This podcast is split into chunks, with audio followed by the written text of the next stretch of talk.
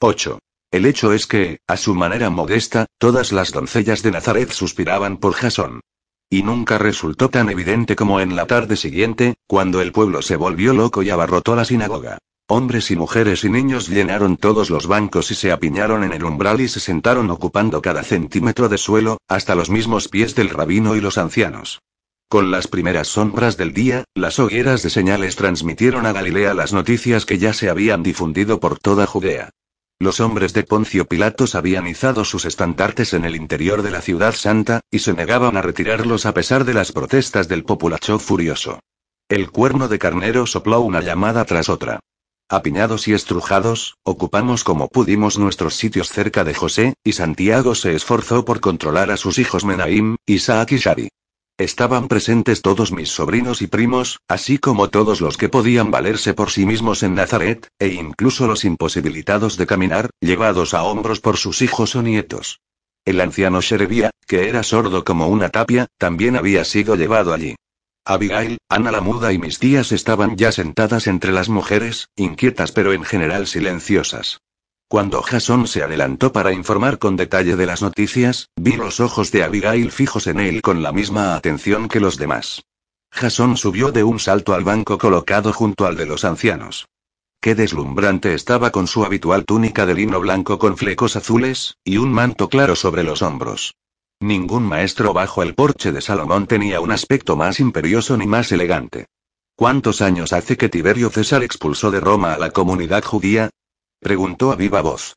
Un rugido se alzó de la asamblea, incluso las mujeres gritaron, pero todos guardaron silencio cuando Jason continuó. Y ahora, como todos sabemos, un hombre de la clase ecuestre, Sejano, gobierna el mundo en representación de ese emperador despiadado. Tiberio, a cuyo propio hijo Druso asesinó Sejano. El rabino se levantó y le pidió que no hablara así. Todos meneamos la cabeza. Era peligroso decir aquello, incluso en el último rincón del imperio, aunque todo el mundo ya lo supiera. También los ancianos gritaron a Jason que se callara. José fue hacia él y lo sujetó con firmeza para que no prosiguiera. Ya han sido enviados mensajeros para informar a Tiberio César de esos estandartes en la ciudad santa, anunció el rabino. Sin duda, se ha hecho ya. ¿Creéis que el sumo sacerdote José Caifás está con los brazos cruzados y guarda silencio ante esta blasfemia? ¿Creéis que Herodes Antipas no va a hacer nada?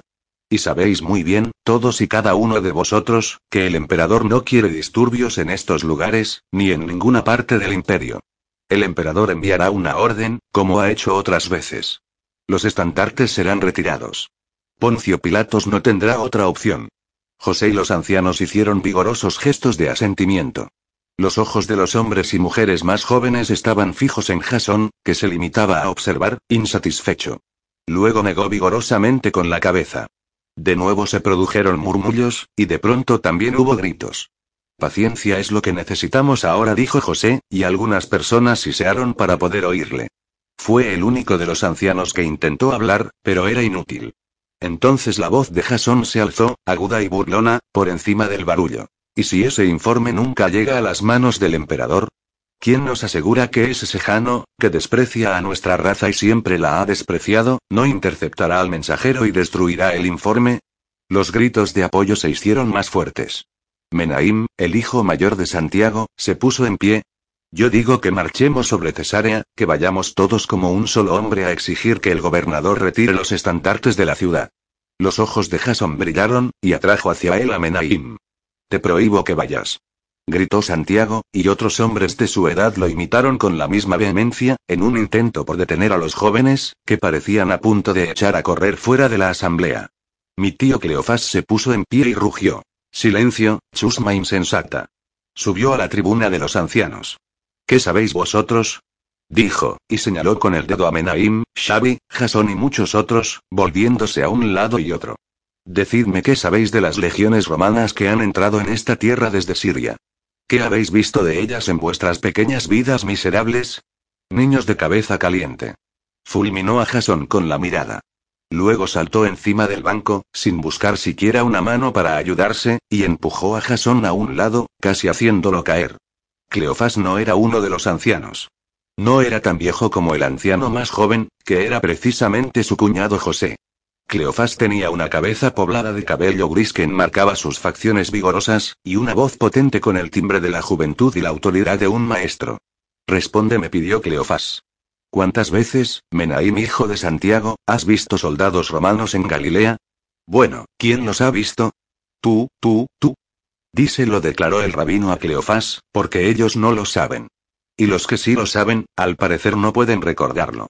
Los hombres más jóvenes estaban furiosos y gritaban que ellos sabían muy bien lo que querían y que era necesario hacer, e intentaban superar a los otros a base de gritos más potentes. La voz de Cleofás resonó más alta de lo que nunca le había oído. Dio a todos una muestra de la oratoria que nosotros estábamos acostumbrados a oír bajo nuestro propio techo. No estaréis pensando que Sejano, al que tanto detestáis, declamó, no hará nada para detener los disturbios en Judea, ¿verdad? Ese hombre no quiere disturbios. Quiere el poder, y lo quiere en Roma, y no quiere que nadie rechiste en el oriente del imperio. Yo os digo que le dejéis alcanzar su poder. Hace mucho que los judíos han regresado a Roma. Los judíos viven en paz en todas las ciudades del mundo, desde Roma hasta Babilonia. ¿Y sabéis cómo se ha forjado esa paz, vosotros que correríais a chocar de frente con la guardia romana en Cesarea? Sabemos que somos judíos, eso es lo que sabemos, declaró Menaim. Santiago quiso pegarle, pero lo sujetaron. En el otro lado del templo, mi madre cerró los ojos e inclinó la cabeza. Abigail tenía los ojos abiertos de par en par y miraba a Jason, que se había cruzado de brazos como si él fuera el juez de aquel pleito, y observaba con frialdad al pequeño grupo de ancianos. ¿Qué historia vas a contarnos? preguntó Jason a Cleofás, colocados los dos lado a lado en el banco. ¿Vas a decirnos que hemos disfrutado de décadas de paz bajo Augusto? Lo sabemos. ¿Que hemos tenido paz con Tiberio? Lo sabemos. ¿Que los romanos toleran nuestras leyes? Lo sabemos. Pero también sabemos que los estandartes, los estandartes con la figura de Tiberio, están en la ciudad santa desde esta mañana. Y sabemos que el sumo sacerdote José Caifás no los ha hecho retirar. Y tampoco Herodes Antipas. ¿Por qué? ¿Por qué no han sido retirados? Yo os diré por qué. La fuerza es la única voz que el nuevo gobernador Poncio Pilatos comprenderá. Ha sido enviado aquí por un hombre brutal, ¿y quién de nosotros no sabía que una cosa así podía ocurrir? Los gritos se hicieron ensordecedores. El edificio resonaba como un enorme tambor. Incluso las mujeres estaban inflamadas. Abigail, acurrucada junto a mi madre, miraba a Jason con admiración. Incluso Ana la muda, con los ojos velados aún por la pena, lo contemplaba vagamente fascinada. Silencio. Exigió Cleofás. Rugió la orden por segunda vez y empezó a golpear el banco hasta que las voces cesaron. Las cosas no son como tú dices, pero ¿quiénes somos nosotros, simples mortales? Nosotros no somos criaturas brutales. Se golpeó el pecho con ambas manos. La fuerza no es nuestro lenguaje. Puede que sea el lenguaje de ese gobernador loco y sus secuaces, pero nosotros hablamos una lengua distinta y siempre lo hemos hecho. Si no sabéis que las legiones pueden caer sobre nosotros desde Siria y llenar esta tierra de cruces en tan solo un mes, no sabéis nada. Mirad a vuestros padres. Mirad a vuestros abuelos. ¿Sois vosotros más celosos seguidores de la ley que ellos? Señaló aquí y allá. Señaló a Santiago. Me señaló a mí. Señaló a José. Recordad el año en que Herodes Arquelao fue depuesto, prosiguió.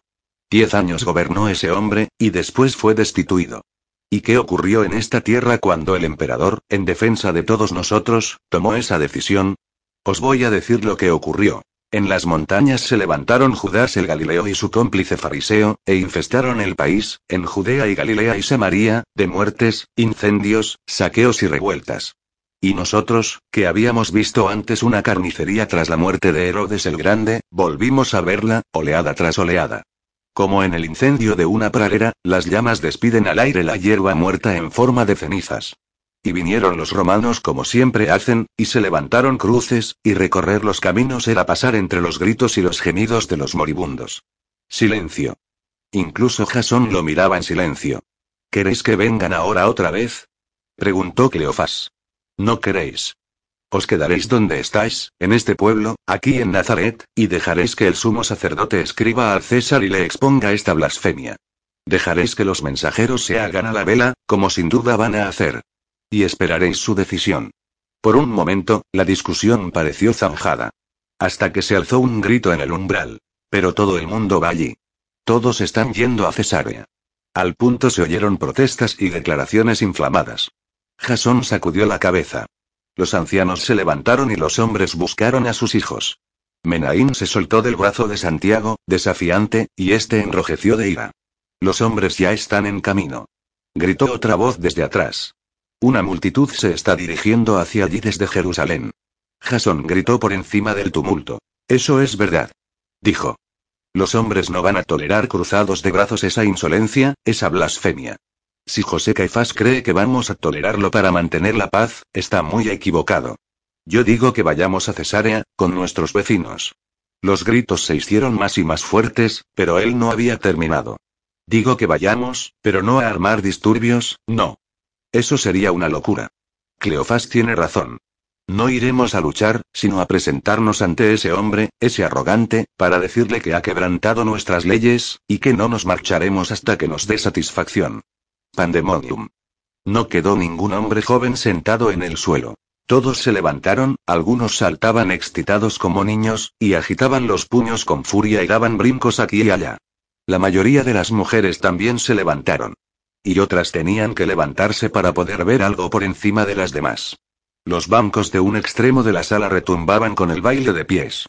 Menaim e Isaac se abrieron paso hasta colocarse junto a Jasón y formar un frente con él, mirando ceñudos a su tío. Menaim se agarró al manto de Jasón. Todos los jóvenes forcejeaban para acercarse a Jasón. Santiago sujetó por el brazo a Menaim y, antes de que su hijo pudiera soltarse, Santiago le golpeó con el revés de la mano. Pero Menaim se mantuvo firme. Parad esto ahora, todos vosotros gritó Santiago, en vano. José resopló. Iréis a Cesarea y los romanos os recibirán con sus espadas. Gritó Cleofás. ¿Creéis que les importará que llevéis dagas o rejas de arado? El rabino repitió sus palabras. Los ancianos intentaban dar su opinión, pero era inútil con el griterío apasionado de los jóvenes. Menaín saltó al banco junto a Jasón, y Cleofás perdió el equilibrio y cayó. Yo le ayudé a incorporarse. Vamos. Gritó Jasón. Nos presentaremos delante de Poncio Pilatos en un número tan grande como no pueden ni imaginar. ¿Es que Nazaret va a convertirse en sinónimo de cobardía? ¿Quién es el judío que no vendrá con nosotros? Una nueva oleada de ruido recorrió el recinto, las paredes retemblaron, y por primera vez oí gritos en el exterior de la sinagoga. Fuera había gente que golpeaba las paredes. La noche estaba llena de gritos. Podía oírlos a nuestras espaldas. De pronto, la multitud que taponaba la puerta se apartó, empujada por un grupo de hombres vestidos para ir de viaje, con botas de vino colgadas del hombro. Yo conocía a dos de Cana, y a uno de Séforis. Esta noche nos vamos a Cesarea, anunció uno de ellos. Vamos a plantarnos delante del palacio del gobernador y allí nos quedaremos hasta que retire los estandartes. José me indicó que le ayudara y se apoyó en Cleofás. Entre los dos conseguimos subirlo al banco. Menaín se apartó para dejarle sitio, e incluso Jasón se hizo a un lado. José estuvo unos instantes en silencio, observando a la multitud enloquecida. Levantó las manos. El estruendo crecía como una ola dispuesta a arrasarlo todo, pero poco a poco empezó a amainar, y por fin, a la vista de aquel hombre de pelo blanco que no decía nada y solo alzaba ambos brazos como si quisiera separar las aguas del mar rojo, se hizo el silencio. Muy bien pues, hijos míos dijo. Incluso los más leves murmullos se extinguieron. Tenéis que aprender por vosotros mismos lo que nosotros sabemos también, nosotros que vimos a Judas el Galileo y a sus hombres campar por estas colinas, y vimos en más de una ocasión entrar en esta tierra a las legiones romanas para restablecer el orden. Sí, sí. Muy bien pues. Aprenderéis por vosotros mismos lo que no queréis aprender de nosotros. Santiago empezó a protestar. Agarró con fuerza a Isaac, que trataba de zafarse. No, hijo mío, dijo José a Santiago. No pongas más tentaciones ante ellos. Si les prohíbes esto, lo harán de todos modos. Estas palabras provocaron un aplauso de respeto en toda la sala. Hubo un murmullo y después un rugido aprobador. José siguió hablando, con los brazos aún levantados. Mostrad al gobernador vuestro fervor, sí. Jasón, muéstrale tu elocuencia si lo deseas, sí. Pero marchad y hablad en son de paz, ¿me oís? Os digo que una vez las relucientes espadas de los romanos hayan salido de sus vainas, os cortarán en pedazos. Y un ejército romano se abrirá paso directamente hasta este pueblo. Jasón se giró hacia él y le apretó la mano derecha como si los dos estuvieran sellando un acuerdo. Como que existe el señor, exclamó Jason, tendrán que retirar esos estandartes o beber nuestra sangre. Tendrán que elegir. Un clamor de aprobación le respondió. Jason bajó de un salto del banco y avanzó empujando a los que se encontraban en su camino, y muy pronto toda la asamblea se apretujaba en dirección a la puerta para seguirlo o a la calle. Los bancos resonaban con los golpes y los niños lloraban. Cansado, el rabino se sentó e inclinó la cabeza sobre mi hombro. Mis sobrinos Xavi e Isaac escaparon de las manos de Santiago y se abrieron paso entre el gentío para alcanzar a su hermano Menaim. Creí que Santiago iba a volverse loco. Jasón se volvió en el umbral y su cabeza asomó por encima del mar embravecido de quienes le rodeaban. Miró atrás mientras todos pasaban a su lado. ¿Y tú no vas a venir con nosotros, precisamente tú? preguntó, y me señaló con el dedo extendido. No dije. Sacudí la cabeza y aparté la mirada. Mi respuesta no se percibió en el tumulto, pero el gesto sí. Él se fue, y todos los jóvenes lo siguieron. La calle estaba tan llena de antorchas, que aquella podía haber sido la noche del éxodo de Egipto. Los hombres reían y voceaban mientras entraban en sus casas para recoger sus ropas de lana gruesa y sus botas de vino para el viaje. Santiago agarró a su hijo menor Isaac, y cuando éste, un niño de no más de diez años, intentó zafarse, de pronto Abigail lo sujetó y le preguntó furiosa. ¿Cómo? ¿Vas a dejarme sola aquí? ¿Crees que nadie debe quedarse a defender el pueblo? Lo sujetaba de un modo como su padre nunca podría hacer, porque a ella Isaac no le oponía resistencia. Y reunió a su alrededor a los demás niños pequeños, a todos los que pudo ver. Ven aquí, Jaquim, y tú también, le vi el menor. Y tú, Benjamín. Ana la muda iba recogiendo a los que llamaba. Por supuesto, otras mujeres jóvenes o ancianas estaban haciendo lo mismo, y cada cual apartaba de la marcha a todos los que podía atrapar. Y llegaron al pueblo más hombres de los alrededores, braceros, hombres de las aldeas próximas y lejanas a los que todo el mundo conocía, y finalmente vi también incluso soldados, soldados de Herodes en Séforis. ¿Estás con nosotros? me gritó alguien. Me tapé los oídos y entré en la casa. Abigail tiró de Isaac para hacerlo entrar con ella. Santiago estaba demasiado furioso para mirarle. Menaim y Xavi ya salían preparados para el viaje cuando entramos nosotros, y Menaim miró a Santiago como si fuera a echarse a llorar, pero luego dijo padre, tengo que ir. Y se marchó mientras Santiago volvía la espalda y hundía la barbilla en el pecho. Isaac el menor empezó a llorar. Son mis hermanos, tengo que ir con ellos, Abigail. No irás, repuso ella, y abrazó a los pequeños que había reunido, seis o siete en total. Os digo que tenéis que quedaros todos conmigo. Mi madre ayudó a José a sentarse junto al fuego. ¿Cómo puede empezar lo mismo otra vez? preguntó Cleofás. ¿Y dónde está Silas? Miró alrededor, presa de un pánico repentino. ¿Dónde están mis hijos? rugió. Se han ido, dijo Abigail. Entraron en la asamblea preparados ya para marcharse. Sacudió la cabeza, compadeciéndose de él. Tenía a Isaac sujeto por la muñeca, aunque él forcejeaba. El padre de Abigail, Shemaya, entró en la habitación cojeando, sin aliento, desencajado. Vio a Abigail rodeada de niños, hizo un gesto de disgusto y se marchó a su casa antes de que nadie pudiera ofrecerle un vaso de vino o de agua. Abigail se sentó entre los chiquillos, todos de 10 u 11 años, y solo uno, Jaquim, de 12. Sujetaba con firmeza la mano de Jaquim, y la de Isaac con su otra mano. Jaquim no tenía madre, y muy probablemente su padre estaba borracho en la taberna. Os necesito a todos aquí, os necesitamos, insistía Abigail, y no voy a discutir más. Ninguno de nosotros se va a marchar. Os quedaréis esta noche aquí, bajo este techo, donde Yeshua y Santiago puedan vigilaros. Y vosotras, niñas, venid esta noche conmigo, y tú también. Dio una palmada a Ana la muda. De pronto se acercó a mí. Yeshua dijo. ¿Qué crees que ocurrirá? La miré. Qué tierna y curiosa se mostraba, qué lejos de cualquier temor real. ¿Hablará Jasón en nombre de ellos? Preguntó. ¿Planteará el case ante el gobernador en su nombre? Queridísima niña, dije, hay mil jasones que viajan en este momento a Cesarea. Hay sacerdotes y escribas y filósofos de camino. Y bandidos, observó Cleofás, disgustado. Bandidos que se mezclarán con la multitud, que provocarán disturbios cuando se den cuenta de que pueden tener la pelea que andan buscando, la pelea a la que nunca han renunciado, la pelea de la que siguen hablando en todas las cuevas y tabernas de la región. Abigail sintió temor de pronto, y lo mismo les ocurrió a todas las mujeres, hasta que Santiago pidió a Cleofás que se marchara, y José se lo repitió. Entró en la habitación la vieja Bruría, la mayor de nuestra casa, una mujer a la que no nos unían lazos de parentesco pero que vivía con nosotros desde mucho tiempo atrás, cuando había corrido la sangre en el país después de la muerte de Herodes el Grande. Basta, dijo Bruría con tono sombrío. Reza, Abigail, reza como rezamos todos. Los maestros del templo están en camino. Estaban en camino desde antes de que se encendieran las hogueras nocturnas de señales en las montañas. Se sentó junto a José dispuesta a esperar. Quería que José dirigiera la oración, pero él pareció haberlo olvidado. Llegó su hermano Alfeo, y solo entonces algunos caímos en la cuenta de que ni siquiera había asistido a la asamblea. Tomó asiento junto a su hermano.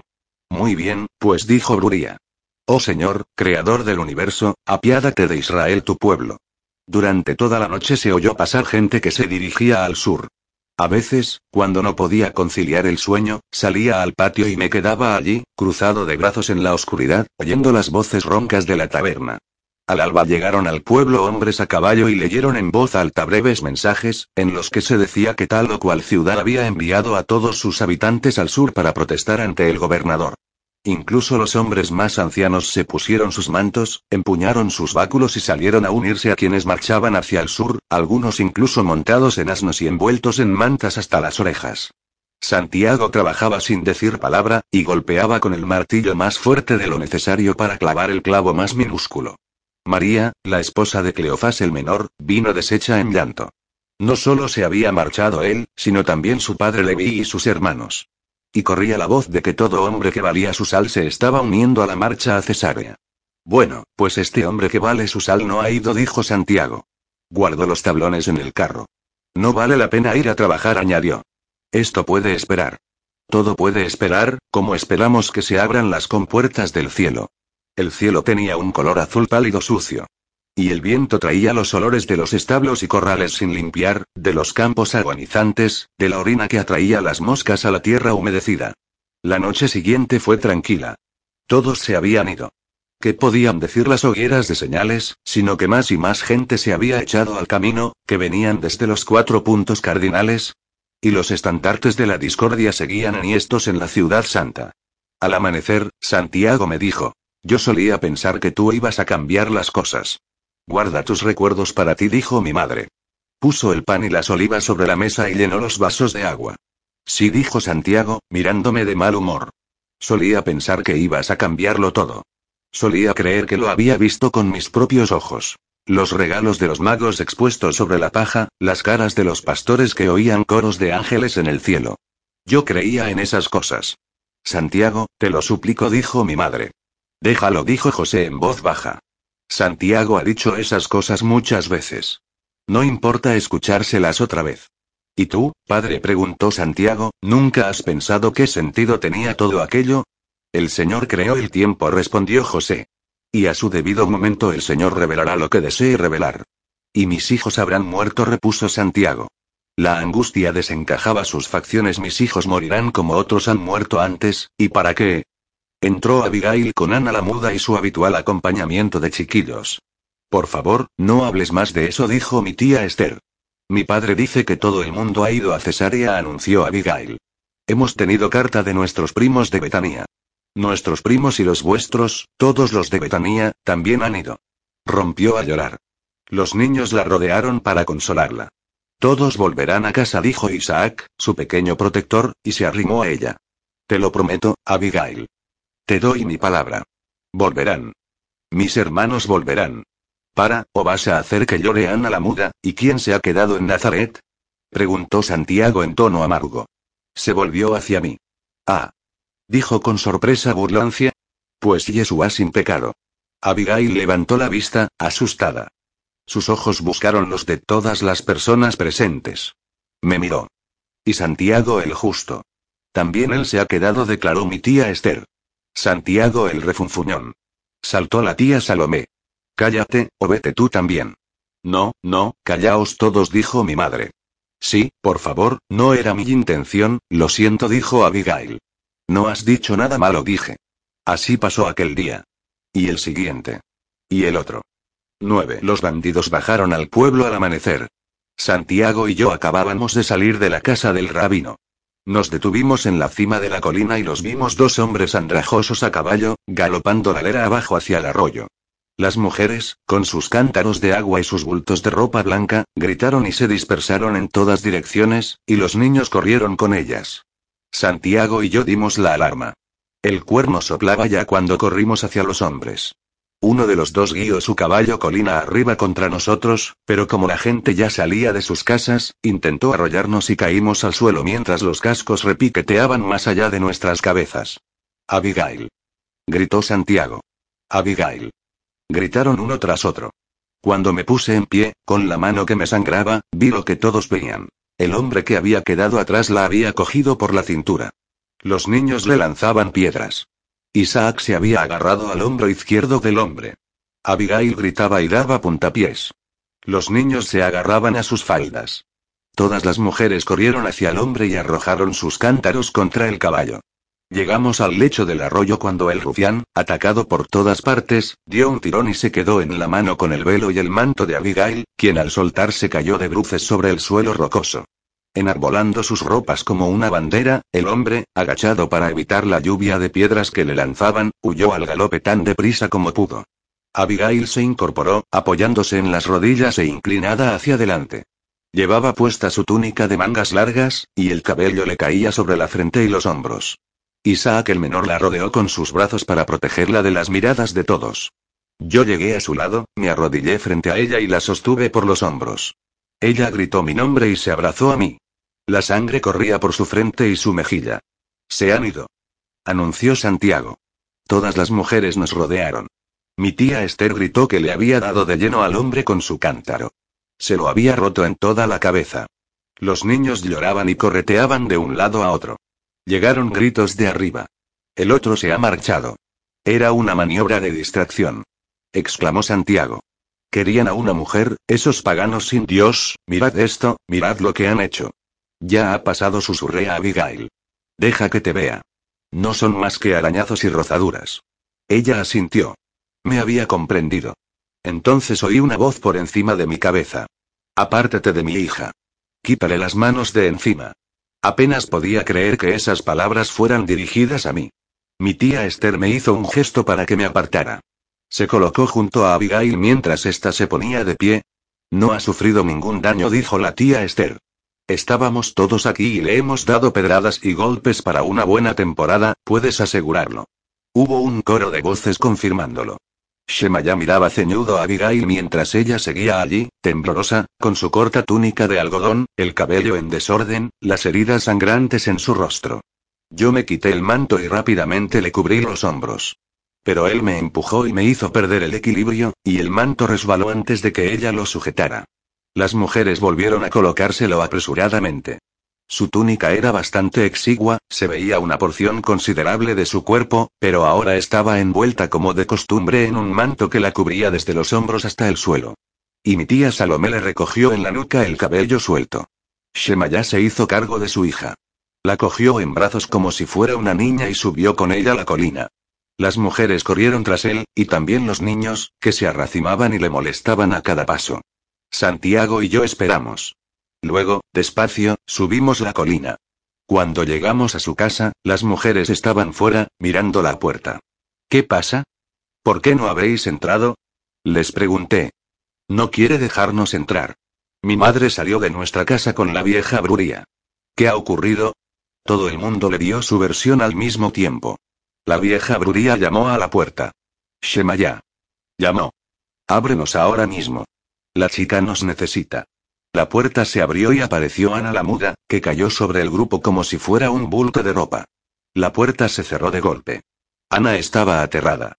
Yo llamé a la puerta. Hablé junto a la madera, mientras hacía gestos a Santiago de que estuviera quieto y no intentara detenerme.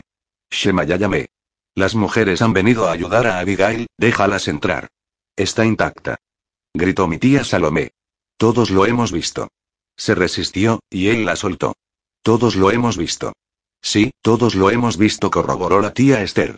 Vosotros los hombres marchaos, dejadnos esto a nosotras. Obedecimos y retrocedimos unos pasos.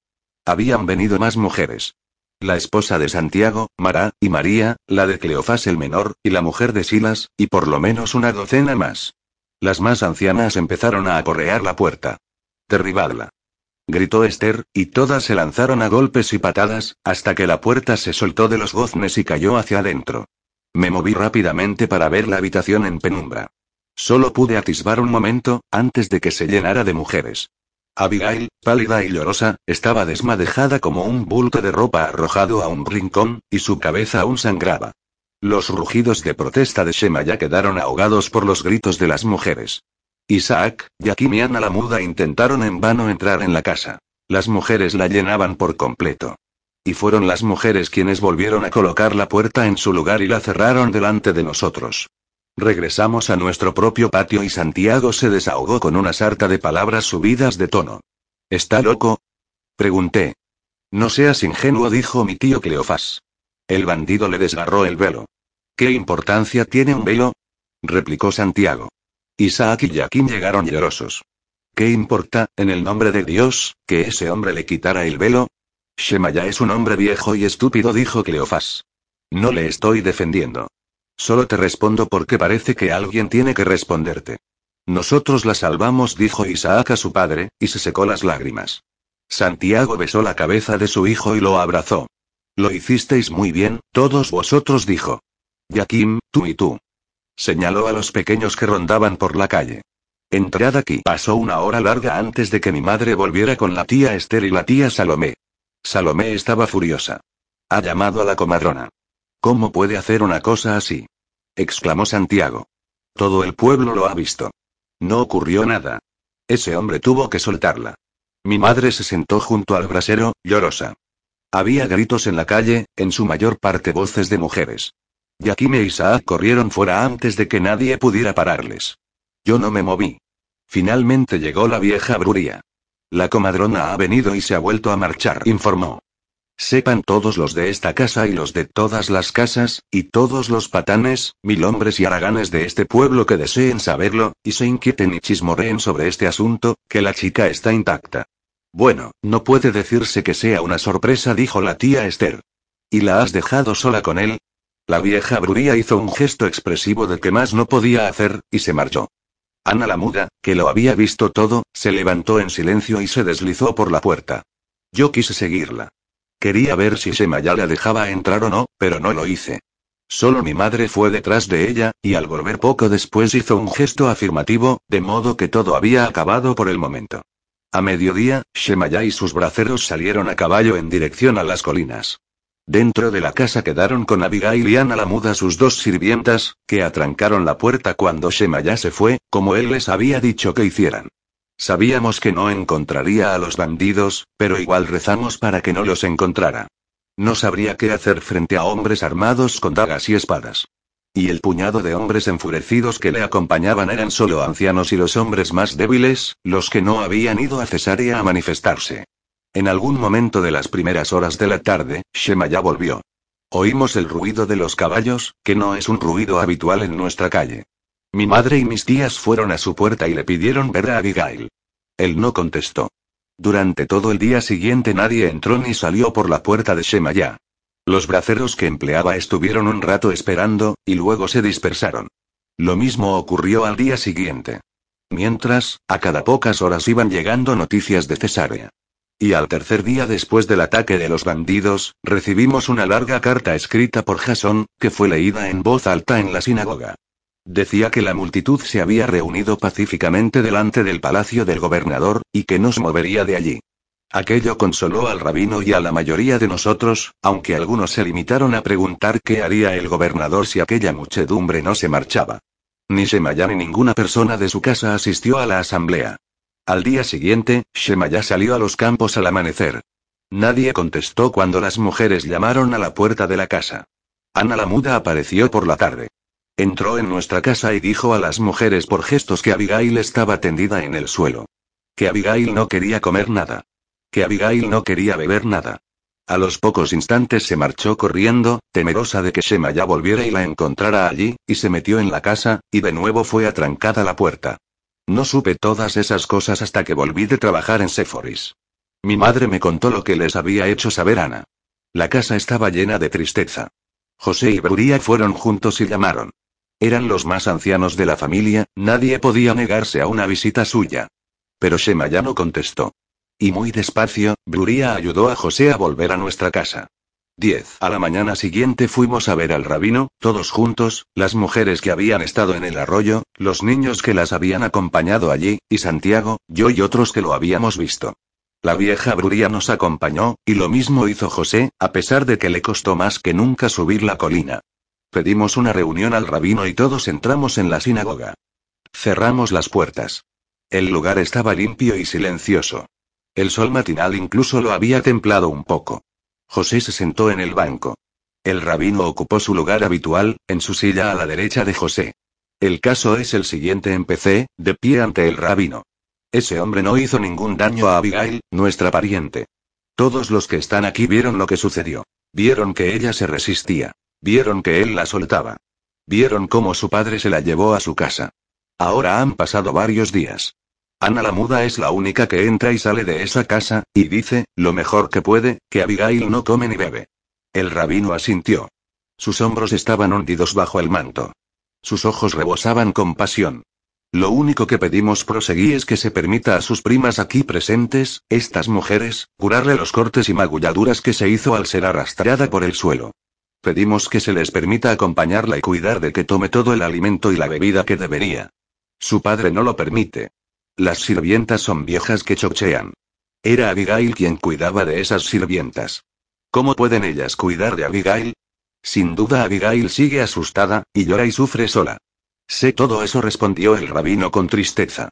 Sabéis que lo sé. Y que el padre salió a perseguir a esos malhechores. Se fue a caballo para teñir de sangre su espada mohosa. Y no fue el único. Esos bandidos también atacaron Cana. No, no raptaron ninguna mujer, solo se llevaron lo que pudieron. Los soldados del rey los atraparán. Han enviado una corte a las colinas. Que sea lo que Dios quiera, dije. Lo que nos preocupa es nuestra pariente Abigail. Rabino, tienes que obligarle a que nos deje entrar, terció la vieja Bruría. La chica necesita atención. Podría estar perdiendo la razón. Y lo que es peor, en el pueblo se habla, añadió la tía Esther. ¿Se habla? preguntó Santiago. ¿Qué estás diciendo? Mis tías se indignaron con Santiago. Mi madre solo estaba consternada. Si no me fuera imprescindible bajar al mercado, renunciaría a ir, dijo la tía Esther. Mara, la esposa de Santiago, asintió y dijo que a ella tampoco le quedaba otra opción. ¿Qué es lo que dicen? preguntó el rabino en tono cansado. ¿De qué hablan? De todo lo imaginable respondió la tía Esther, ¿qué es lo que esperabas? Dicen que ella holgazaneaba, que les cantaba a los niños, que bailaba como siempre le gusta hacer. Que siempre procura atraer la atención. La bella Abigail, Abigail la de la voz hermosa. Que siempre se apartaba de los demás. Que se había quitado el velo para exhibir su cabello. Y siguen, y siguen, y siguen. ¿Me he dejado algo? Nada de todo eso, ni una palabra, ni una sola palabra, es verdad. Nosotros estábamos allí y lo vimos. De ser la más joven y la más bonita, de eso es culpable, ¿y qué culpa es esa? Yo tomé asiento en el banco, no lejos de José, y apoyé los codos en las rodillas. Sospechaba muchas cosas, pero aborrecí escucharlas. Tuve ganas de taparme los oídos. Mi madre habló en voz baja. Shema ya está atrayendo la vergüenza sobre él con su manera de comportarse, dijo. Rabino, por favor, ve con la vieja Bruría y avíale, consigue que la chica tenga compañía y que venga de visitarnos como antes. ¿A vosotros? preguntó el rabino. ¿Crees que la dejará ir a vuestra casa? Todos se quedaron mirándolo en silencio. Yo me enderecé en el asiento y le miré también. Parecía tan triste como antes, con la mirada fija en un punto lejano, mientras meditaba. ¿Y por qué no a nuestra casa? preguntó la tía Esther. Yeshua dijo el rabino. Se levantó y me miró con ojos amables. ¿Qué hiciste en el arroyo? ¿Qué es lo que hiciste? ¿Cómo? ¿Qué le estás preguntando? Saltó Santiago. No hizo nada. Fue a ayudarla, como haría un hermano. La tía Esther estalló. Estaba caída de bruces en el suelo pedregoso, donde la había tirado aquel salteador. Sangraba y estaba aterrorizada. Él fue a ayudarla a ponerse en pie. Le dio su manto. Ah, dijo el rabino. ¿Alguien dice otra cosa? Preguntó Santiago. ¿Quién habla de ese asunto? Preguntó la tía Esther. ¿Tienes dudas sobre esa cuestión? Preguntó Bruría. Señor Jafinus, no irás a pensar, de ninguna manera la atajó el rabino. No tengo dudas. De modo que la ayudaste a ponerse en pie y le diste tu manto. Así es, contesté. ¿Y entonces? preguntó Bruria. Cada cosa a su tiempo, dijo el rabino. Qué bien puede resultar de que un fariseo vaya a hablar con un hombre que no quiere saber nada de fariseos, ni de esenios ni de nadie que no sean viejos granjeros como él, que entierran su oro en el suelo. Qué bien puede resultar de que yo vaya a llamar a su puerta, entonces esa pobre niña ha de quedarse encerrada en su casa con un hombre violento que no es capaz de hilar tres palabras seguidas más que cuando está fuera de sí por la rabia. Preguntó Bruria. Esperar, eso es lo que tenéis que hacer, dijo el rabino. Esperar. La chica tiene que ser atendida ahora, insistió Bruria. Hay que curarla, y debería poder salir de casa y visitar a sus parientes, y contar su historia en voz baja a las personas más próximas, y volver al arroyo de nuevo, en compañía de sus parientes. Y poder entrar y salir libremente de su casa. ¿Qué dirán de ella si está encerrada y nadie puede verla? Lo sé, Bruría dijo el rabino, sombrío. Y vosotros sois sus parientes. ¿Cuántos testigos hacen falta para esto? preguntó el tío Cleofás. La chica no hizo nada. Nada le ocurrió, excepto que alguien intentó hacerle daño, y a ese alguien se lo impidieron. Todos los testigos eran mujeres y niños, observó el rabino. No, no lo eran. Intervino Santiago. Mi hermano y yo lo vimos todo. Mi hermano, se detuvo y me miró. Le devolví la mirada. No tuve necesidad de decirle nada. Comprendió. Di lo que sea, pidió Bruría, y su mirada pasaba de mí a Santiago y al rabino. Dilo en voz alta. Yeshua dijo el rabino, si al menos no te hubieras acercado a esa chica y no la hubieras abrazado. Buen Dios, rabino. exclamó Santiago. Solo hizo lo natural. Solo pretendía ser amable y solícito. Mi madre sacudió la cabeza. Somos la misma familia, murmuró. Lo sé muy bien. Pero ese hombre, Shemaya, no es familiar vuestro. Su esposa lo era, sí, y Abigail también lo es, sí. Pero ese hombre no. Y no tiene una mente muy clara. No lo entiendo, de verdad, dijo Santiago. Ten paciencia conmigo. ¿Me estás diciendo que ese hombre piensa que mi hermano hizo daño a Abigail? No. Solo que se tomó libertades con ella, que se tomó libertades. Gritó Santiago. No es lo que yo pienso, dijo el rabino. Solo estoy diciendo porque ese hombre no os deja entrar. Y a pesar de que sois sus parientes, sus únicos parientes en Nazaret, os digo que esperéis, porque esperar a que cambie de actitud es lo único que podéis hacer. ¿Qué pasa con los parientes de otros lugares? preguntó Bruria. ¿Qué sugieres, escribir a los parientes de Betania? replicó el rabino. A la casa de José Caifás. La carta tardaría varios días en llegar allí, y el sumo sacerdote y su familia tienen preocupaciones mayores que los chismorreos de este pueblo, ¿hace falta que os lo recuerde? Además, ¿qué crees que pueden hacer vuestros parientes de Betania? Siguieron hablando en voz baja, en tono razonable. José había cerrado los ojos como si durmiera, allí sentado. Bruria insistió como si aquello fuera un nudo que tenía que desatar, e hizo acopio de paciencia. Yo oía sus voces, pero las palabras no calaban en mi interior. Permanecí sentado solo, mirando los rayos de sol que atravesaban el polvo, y solo pensaba en una cosa. Había hecho daño a Abigail. Me había sumado a sus enemigos. En una época de violencia y desgracia, había añadido uno más a sus pesares. Yo había hecho eso. Y no podía quedar así. Por fin, hice un gesto para pedir silencio y me puse en pie. Sí, ¿qué pasa, Yeshua? dijo el rabino. Sabes que iría a pedir perdón a ese hombre, dije, pero él nunca me permitirá decirle esas cosas. Es verdad. Iría con mi padre, y mi padre se lo rogaría, proseguí, pero él no nos dejará cruzar su puerta. Cierto. Pues bien, has hablado de parientes. Hablabas de los parientes de otros lugares. Lo he hecho. Por la parte de su madre, la nuestra, tenemos primos en Séforis. Pero aún más importante, tenemos primos en Cana, a los que tú conoces muy bien. Ananel de Cana es un viejo amigo tuyo. Es el primero que me ha venido a la mente, pero hay más. Sin embargo, Ananel habla bien y es un hombre muy persuasivo. Todo el mundo estuvo de acuerdo. Todos conocíamos a Ananel. Hace unos años nosotros colocamos los suelos de mármol de su casa, añadí. En varias ocasiones he visitado a Ananel, y tú conmigo, cuando peregrinábamos al festival. Sí, sí, y precisamente la última vez dijo el rabino, yendo todos juntos, Ananel dijo que mi sobrino Jasón era un incordio y una maldición, si no recuerdo mal. No estoy hablando de Jason, dije. Hablo de Abigail. Seguramente el viejo está en su casa. De haber ido de Cana a Cesárea nos habría llegado la noticia, y no ha sido así. Él conoce a toda la familia de la madre de Abigail, y su parentesco con ella es más cercano que el nuestro. Es verdad, dijo Santiago, pero es un viejo que vive solo, sin hijos vivos y con un nieto que anda recorriendo mundo, a saber dónde. ¿Qué podemos hacer? Puede venir a hablar con Shemaya y razonar con él sobre este asunto, dije. Y puede escribir a parientes de otras partes que nosotros no conocemos y encontrar algún sitio donde alojar a Abigail. Ella no puede seguir languideciendo en este pueblo. No tiene por qué soportar algo así. Puede irse con sus parientes de Séforis, de Cafarnaum o de Jerusalén. Ananel los conoce. Ananel es un erudito, un escriba y un juez. Podrá hablar en lugares donde nosotros no seríamos escuchados. Es posible, murmuró el rabino. Iré a verle, dije. Le explicaré lo ocurrido. Le expondré toda la historia tal como yo la vi, y mi propia torpeza. Y él comprenderá. Yeshua, tienes el valor de Daniel para poner de ese modo la cabeza en la boca del león, dijo el rabino. Sin embargo, iré. No tardaré más de una hora en llegar a Cana. ¿Qué puede hacerme? ¿Echarme de su casa? Tiene una lengua malina, Yeshua. En comparación con él, Shemaya es alegre y dulce como una florecilla del campo. No hace otra cosa que lamentarse por su nieto vagabundo, y culpa de todo a Jasón. Lo culpa de que su nieto esté bajo un pórtico en Atenas discutiendo con los paganos.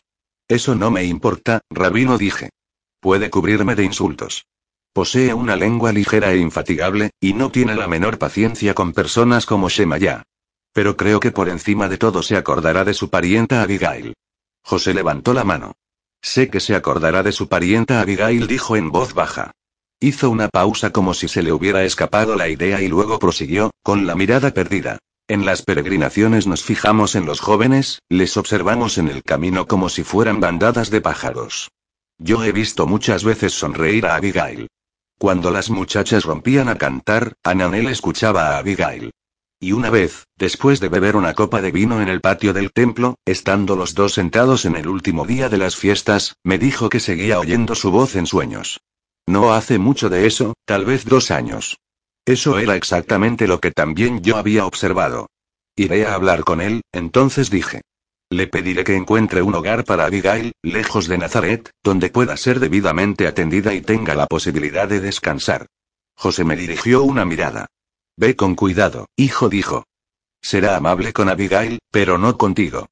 Te reñirá, me advirtió el rabino, intentará acorralarte con sus argumentos y te acosará a preguntas. No tiene nada más que hacer en su biblioteca. Y está amargado por la marcha de su nieto, a pesar de que fue él mismo quien lo echó fuera. Dame entonces algún consejo para este viaje, maestro pedí. Sabes muy bien qué has de decirle. Explícate cómo lo has hecho aquí. Y no dejes que te eche de la casa. Si fuera yo contigo nos pelearíamos de inmediato, él y yo. Pídele que escriba a la familia que considere más adecuada para ella, terció José. Y cuando estén hechos los arreglos y haya preparado un lugar para ella, haz que venga aquí. Que venga aquí, y el rabino y yo le acompañaremos a visitar a Shemaya. Sí dijo el rabino, ese hombre no podrá negar la entrada a Ananel. Ananel. Es el hijo de los insultos, masculló Santiago. Una vez, mientras yo estaba trabajando en levantar las paredes de su casa, me dijo que, de poder hacerlo, se llevaría una a una las piedras de cana para alejarla más de Nazaret. El rabino río. Puede que se sienta orgulloso de sacar a la niña que tanto quiere de esta aldea miserable, sugirió Bruria. José sonrió, guiñó un ojo y señaló divertido a Bruria. Luego me miró y murmuró, puede que ese sea el camino para llegar al corazón de ese hombre. Me despedí del rabino y dejé que me acompañaran de vuelta a casa. Para el viaje necesitaba un par de buenas sandalias y ropa limpia. El camino no era largo, pero soplaba un fuerte viento. Una vez vestido y dispuesto, mi madre me llamó aparte, a pesar de que mis hermanos, que se preparaban para salir a trabajar, la estaban viendo. Escúchame, sobre tu actitud en el arroyo dijo. Fue un gesto cariñoso, no te quepa la menor duda. Asentí. Es solo que, bueno, ya ves, Abigail había pedido a su padre lo mismo que a nosotros. Le pidió a Shemaya que se interesara amablemente por ti. Fue antes de que ella misma hablara con nosotros y antes de que él le dijera que eso no era posible. Ya veo, dije. ¿Te duele? No. Lo comprendo. Él se ha sentido doblemente desairado. Sí, y no es un hombre sabio, y tampoco paciente. ¿Y qué era de ella, de mi Abigail? ¿Qué era de ella en ese mismo momento, cuando el sol golpeaba con dureza la aldea? ¿En qué habitación oscura estaba encerrada, rodeada solo de sombras? Empuñé un bastón por toda compañía y emprendí el camino a Cana. 11. En Israel hay escribas y más escribas. Un escriba de pueblo puede ser el hombre que redacta los contratos de matrimonio, las facturas de una venta y las peticiones de audiencia en la corte del rey o en el Sanedrín judío de Jerusalén. Un hombre así escribe cartas para cualquiera, y todos le pagan por hacerlo, y él puede leer las cartas recibidas y hacer que entiendan su contenido quienes no tienen facilidad para el lenguaje. Entre nuestra gente es bastante corriente saber leer, pero escribir exige experiencia y habilidad. Y por eso tenemos escribas de esa clase. En Nazaret hay tres o cuatro. Y luego está la otra clase de escriba, el gran escriba que ha estudiado la ley, que ha pasado años en las bibliotecas del templo, el escriba experto en las tradiciones de los fariseos, el escriba capaz de discutir con los esenios cuando critican el templo o al clero, un escriba que puede instruir a los niños que van al templo a aprender todo lo que dicen la ley y los profetas y los salmos y los demás escritos, cientos y cientos de libros. Ananel de Cana había sido uno de esos grandes escribas. Había pasado su juventud en el templo. Y había sido juez durante muchos años en distintos tribunales que fallaban pleitos desde Cafarnaum hasta Séforis.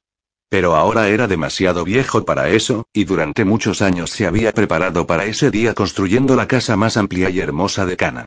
Era una casa grande donde guardaba todos sus libros, que se contaban por miles. Y también había tenido en tiempos habitaciones para todos sus hijos e hijas. Pero ellos habían bajado a la tumba mucho tiempo atrás, dejándole solo en este mundo a excepción de las contadas cartas de una nieta que vivía en Jerusalén y tal vez, nadie lo sabía, también las cartas de un nieto que se había marchado de la casa resentido por su carácter autoritario, hacía dos años. Santiago y José el menor, Simón el menor, Judas el menor, así como mis primos y sobrinos y yo, habíamos construido la casa de Ananel. Había sido una de las alegrías de aquellos años, colocar suelos de mármol espléndido, pintar las paredes de rojo o azul marino, y decorarlas con orlas de flores y hiedra trepadora. La casa era de una sola planta, de diseño griego, con un patio interior rodeado de habitaciones que se abrían a él, ideadas para proporcionar un marco elegante a los visitantes de Ananel. Personas de clase elevada de Galilea, estudiosos de Alejandría, fariseos y escribas de Babilonia.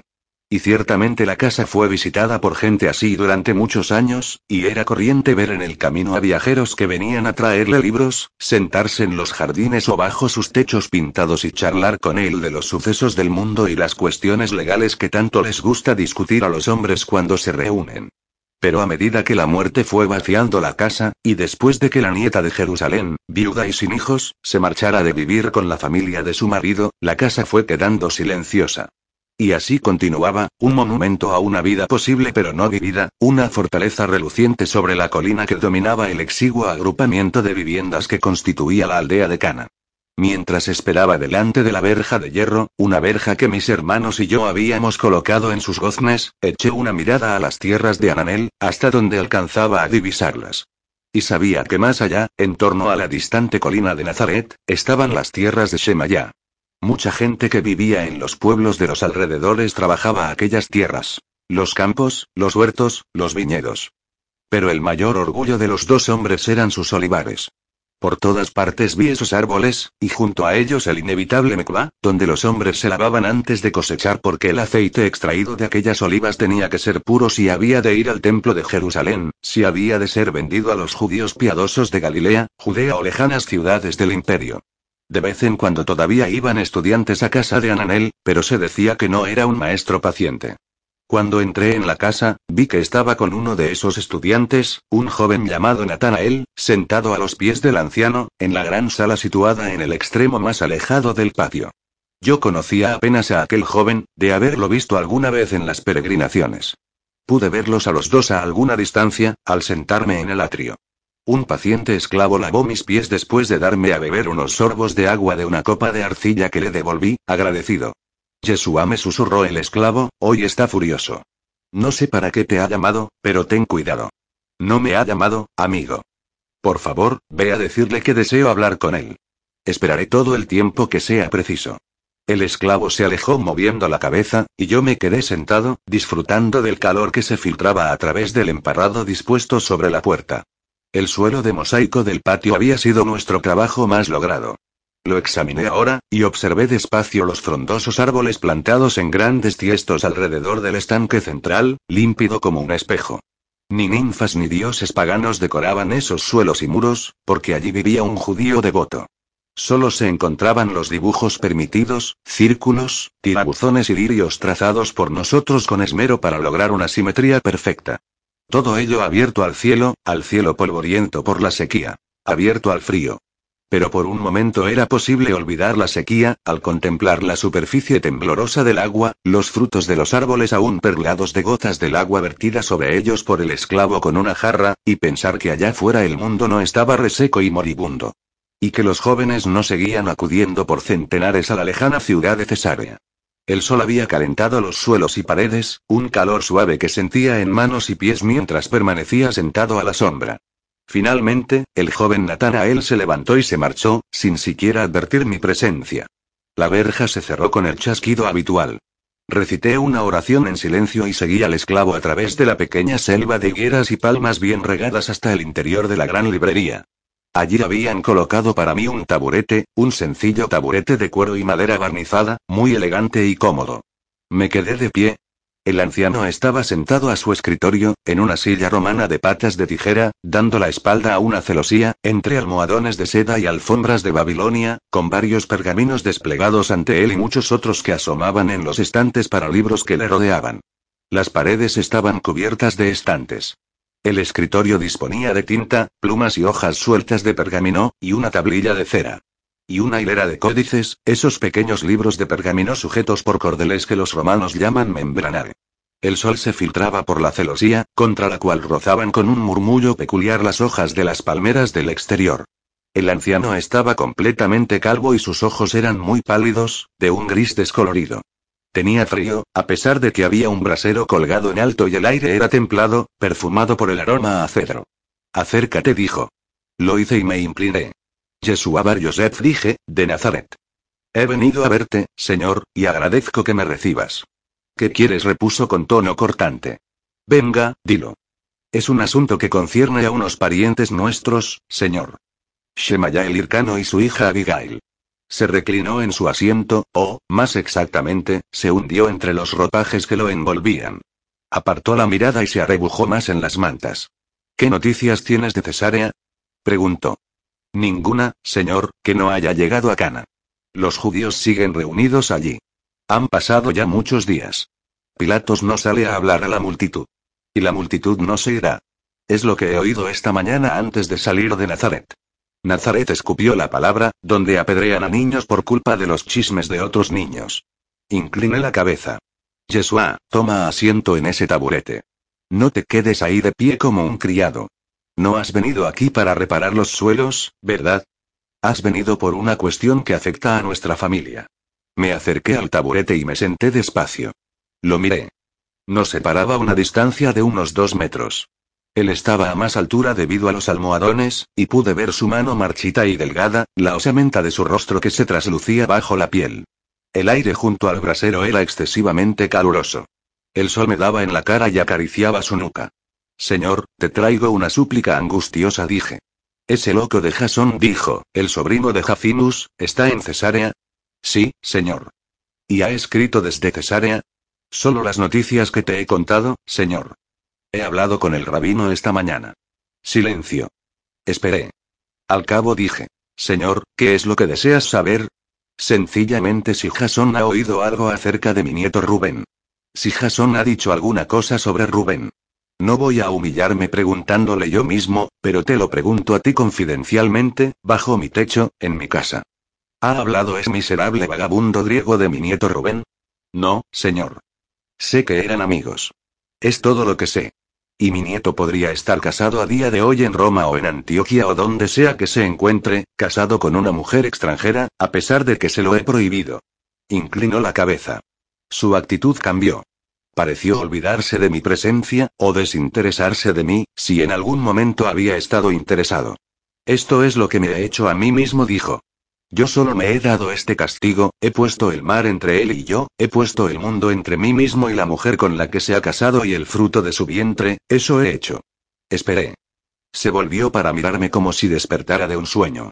Y tú vienes a hablarme a esa pobre chica, esa niña, Abigail, que los bandidos arrastraron por el suelo, que asustaron con su brutalidad. Sí, señor. ¿Por qué? ¿Por qué vienes aquí a contarme eso, y por qué tú, y qué quieres que haga al respecto? ¿Crees que no me preocupa la chica? Compadezco al hombre que tiene una hija tan bella, con una risa tan armoniosa, con ese precioso don para cantar y para recitar. La he visto crecer en el camino desde mi casa al templo. Bueno, ¿qué pasa? ¿Qué quieres de mí? Siento, señor, causarte pena, deja eso y continúa. ¿A qué has venido, Yeshua sin pecado? Señor, la muchacha se está muriendo encerrada en su casa. No come ni bebe nada. Y no es culpable de nada, salvo de que ella y su padre hayan sido insultados. Ese estúpido mascullo. Enviar a buscar a la comadrona para su propia hija. Negarse a creer a su propia hija. Esperé. ¿Sabes por qué se marchó mi nieto a Roma, Yeshua Bar?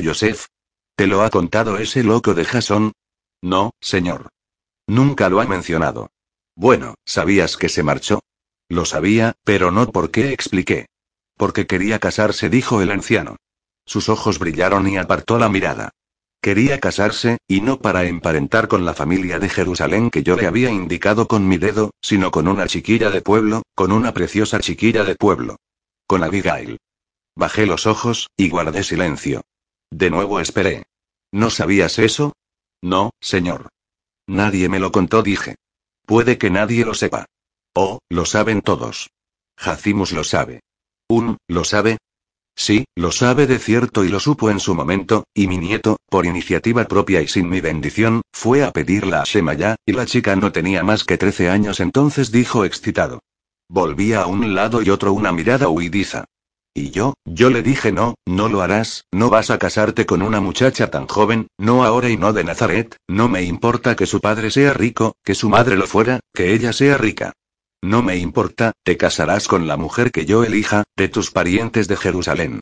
Y ahora ocurre esto. Y tú me vienes con esta historia. De nuevo sus ojos se fijaron en mí y parecieron verme por primera vez. Yo me limité a mirarlo. Todavía sigues jugando al tonto del pueblo, ya veo, dijo. Me examinó como si intentara memorizar mi cara y mis facciones. Señor, escribirás una carta en favor de Abigail, una carta a nuestros parientes de Jerusalén o Séforis, u otro lugar donde estén dispuestos a acogerla, para ofrecerle un hogar del que pueda formar parte. La muchacha es inocente. Es lista. Es cariñosa y amable. Y modesta. Se sorprendió. Luego se echó a reír. ¿Qué te hace pensar que Shemaya la dejará escapar de sus garras? Señor, si le encuentras ese hogar y escribes una carta exponiendo su caso, y si tú mismo, Ananel el juez, vienes con nosotros, con el rabino y con mi padre José, sin duda podremos conseguir que Abigail marche sana y salva a algún lugar lejos de Nazaret. Él no podrá decir que no a los ancianos de Nazaret. No es fácil decir no a Ananel de Cana, a pesar de lo que haya sucedido antes, y no estoy seguro de que Shema ya sepa nada de tu nieto ni de lo que ocurrió entre vosotros. Él estaba de acuerdo. La respuesta llegó rápida como un relámpago. Shemaya era favorable a ese matrimonio hasta que mi nieto admitió que no tenía mi bendición ni mi permiso. Señor, alguien tiene que hacer algo para salvar a esa niña. Se está muriendo. Me puse en pie. Dime a quién puedo dirigirme, a qué parientes de Sephoris dije. Dame una nota de presentación. Dame una dirección. Iré allí. No te sienta bien esa irritación virtuosa, dijo Burlón.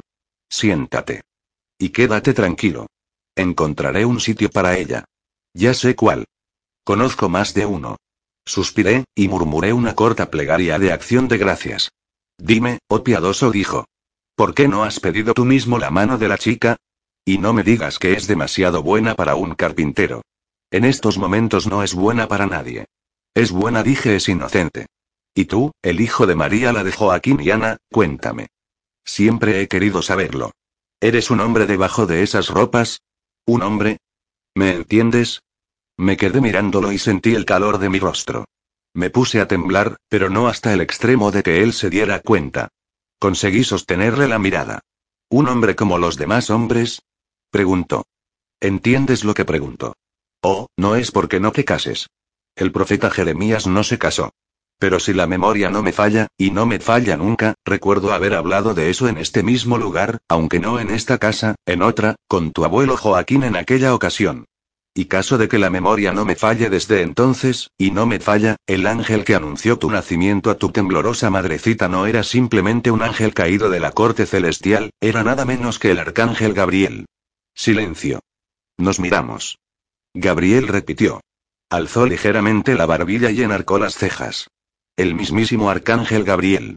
Vino a hablar con tu madre y con nadie más, exceptuando, como todos sabemos, el profeta Daniel. Sentí que el rostro me ardía, y también el pecho. Podía notar el calor en la palma de las manos. Me estás exprimiendo como a un grano de uva, señor, dije, entre el pulgar y el índice. Y sé que cuando me presionan de esa manera puedo decir cosas extrañas, cosas en las que nunca pienso en mi trabajo diario, cosas que no pienso ni siquiera cuando estoy solo, ni cuando sueño. Así es, dijo. ¿Por qué te desprecio? Eso parece, señor. ¿Y por qué no te levantas de un salto para irte? Me quedo porque estoy pidiendo un favor. Río con satisfacción. Curvó sus dedos bajo su barbilla y miró alrededor, pero no a los libros amontonados, ni a las celosías con sus juegos de luz y verdor, ni a las manchas de luz en el suelo de mármol, ni al delgado hilo de humo que salía del brasero de bronce. ¿Qué iba a exigir como rescate por Abigail? Bueno, está claro que quieres a esa niña, ¿no es así? Preguntó. O que eres bobo, como dice la gente, aunque solo alguna gente, he de precisar. ¿Qué hemos de hacer para ayudarla? ¿No quieres saber por qué te desprecio? Me preguntó. ¿Es tu deseo hacérmelo saber? Sé todo lo que se cuenta de ti. Así parece. Sobre los extraños sucesos que rodearon tu nacimiento, y cómo tu familia huyó a Egipto debido a la miserable matanza de niños en Belén que llevó a cabo aquel loco que se llamaba a sí mismo nuestro rey. Y las cosas que eres capaz de hacer. Las cosas que puedo hacer. Yo coloqué este suelo de mármol, dije. Soy carpintero. Es la clase de cosas que puedo hacer. Precisamente. Y por eso te desprecio. Y lo mismo haría cualquiera que tuviera una memoria como la mía. Alzó el dedo como si estuviera enseñando una lección a un niño. El nacimiento de Sansón fue anunciado no por el arcángel Gabriel, pero sí por otro ángel. Y Sansón era un hombre. Y conocemos sus grandes hazañas, y las transmitimos de generación en generación. ¿Dónde están tus hazañas? ¿Dónde los enemigos derrotados por ti, abatidos en el campo de batalla? ¿Dónde las ruinas de los templos paganos que has derribado con la fuerza de tu brazo? Un calor ardiente me abrasaba por dentro. Tuve que ponerme en pie, y volqué mi taburete sin intención. Quedé ante él, pero no le veía ni veía la habitación en que estábamos. Fue como si recordara algo, algo olvidado durante toda mi vida. Pero no era un recuerdo, sino algo completamente distinto. Templos paganos, ¿dónde están tus templos paganos? Vi templos y los vi caer, aunque no en un lugar ni tiempo determinado, y los oí caer, derrumbarse entre nubes de polvo que se alzaban del suelo, como un cielo revuelto en una tempestad, un cielo que permanecía siempre igual, y aquel temblor, aquella rotura, aquella ruina que se derrumbaba con un estruendo ensordecedor, era como el movimiento incesante y siempre cambiante del mar. Cerré los ojos. Los recuerdos amenazaban la pureza de aquella visión interior. Recuerdos de mi infancia en Alejandría, de las procesiones romanas que se dirigían hacia sus santuarios entre nubes de pétalos de rosas que revoloteaban por el aire y el pesado redoble de los tambores, y el temblor de los sistros. Oí los cantos de las mujeres, y vi un dios dorado que avanzaba colocado sobre unas andas oscilantes. Y luego retornó la visión, barriendo con su poderoso impulso los recuerdos, la visión tan inmensa y difusa que agitaba el mundo entero como si las montañas que rodeaban el gran mar temblaran y vomitaran fuego, y los altares cayeran. Los altares caían al suelo y se hacían pedazos. Todo se disolvió. Volví a ver la habitación. Miré al anciano. Parecía hecho de piel y huesos. No había sustancia en él. Parecía frágil como un lirio arrimado al brasero, marchito, agostado. Percibí de forma penetrante su desamparo, sus años de soledad doliente por lo que había perdido, el miedo a que se le debilitara la vista, el pulso, la razón, a que se le debilitara la esperanza. Algo realmente insoportable. Llegó a mis oídos un canturreo procedente de todas las habitaciones de la casa, un canturreo de más allá, de todas las habitaciones de todas las casas. De los frágiles, los enfermos, los cansados, los sufrientes, los amargados. Insoportable. Pero yo puedo soportarlo. Yo lo soportaré. Había estado mirándolo mucho rato, pero solo en ese momento comprendí cuán sumido en la tristeza estaba. Me estaba implorando en silencio. Acércate, me rogó. Di un paso hacia él, luego otro. Le vi tantear buscando mi mano, y se la tendí. Qué sedosa su mano, qué fina la piel de la palma. Él me miró. Cuando tenías doce años dijo, cuando fuiste al templo para ser presentado a Israel, yo estaba allí. Fui uno de los escribas que os examinaron a ti y a los niños que iban contigo. ¿Me recuerdas de aquella ocasión? No contesté. Os preguntamos a todos sobre el libro de Samuel, ¿recuerdas eso en particular? Utilizaba las palabras con habilidad y cuidadosamente.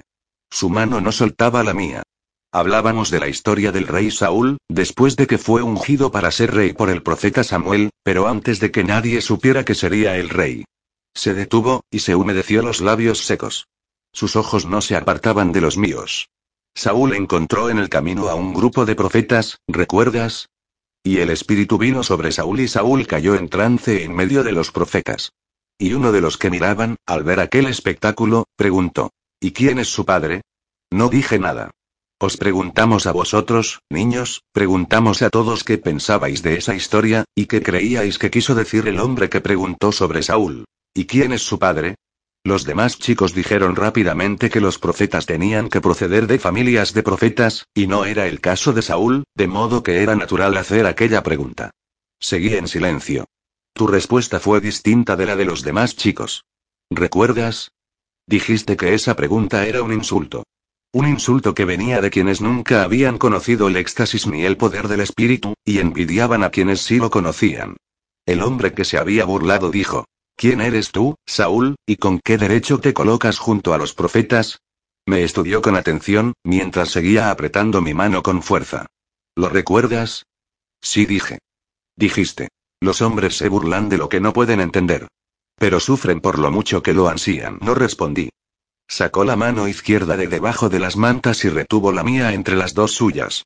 ¿Por qué no te quedaste con nosotros en el templo? preguntó. Te rogamos que lo hicieras. Suspiró. Piensa a dónde podrías haber llegado si te hubieras quedado en el templo a estudiar. Piensa en el niño que fuiste. Si hubieras dedicado tu vida a lo que está escrito, piensa en las cosas que habrías podido hacer. Yo estaba entusiasmado contigo, todos nosotros, el viejo Berejayá y Sherebiá de Nazaret, cuánto te querían y cómo deseaban que te quedaras. Y mira en qué te has quedado. Un carpintero, uno más de una cuadrilla de carpinteros. Hombres que hacen suelos, paredes, bancos y mesas. Muy despacio intenté retirar mi mano, pero él se resistió a soltarla. Me coloqué un poco más a su izquierda y la luz iluminó aún más su rostro vuelto hacia arriba. El mundo te ha devorado, dijo con amargura. Te fuiste del templo, y el mundo sencillamente te ha devorado. Así actúa el mundo. Todo lo devora. Una mujer angelical no es más que una burla masculina más. La hierba crece sobre las ruinas de los pueblos hasta que no queda rastro de ellos y los árboles crecen sobre las mismas piedras donde en tiempos se alzaron grandes mansiones, mansiones como esta. Todos estos libros se están desintegrando, ¿no es así? Mira, mira cuántos fragmentos de pergamino entre mis ropas. El mundo devora la palabra de Dios. Tenías que haberte quedado y estudiado la Torah. ¿Qué diría tu abuelo Joaquín de haber sabido en qué ibas a convertirte? Se reclinó en su asiento. Soltó mi mano y sonrió con sarcasmo. Levantó la mirada hacia mí, sus cejas grises fruncidas. Me hizo un gesto de despedida. No me moví. ¿Por qué devora el mundo la palabra de Dios? Pregunté. ¿Por qué? ¿No somos el pueblo elegido, no somos la luz que brilla para iluminar a las naciones? ¿No es nuestra misión llevar la salvación al mundo entero? Eso es lo que somos. Dijo. Nuestro templo es el templo mayor del imperio. ¿Quién lo ignora? Nuestro templo es uno más entre mil templos, Señor.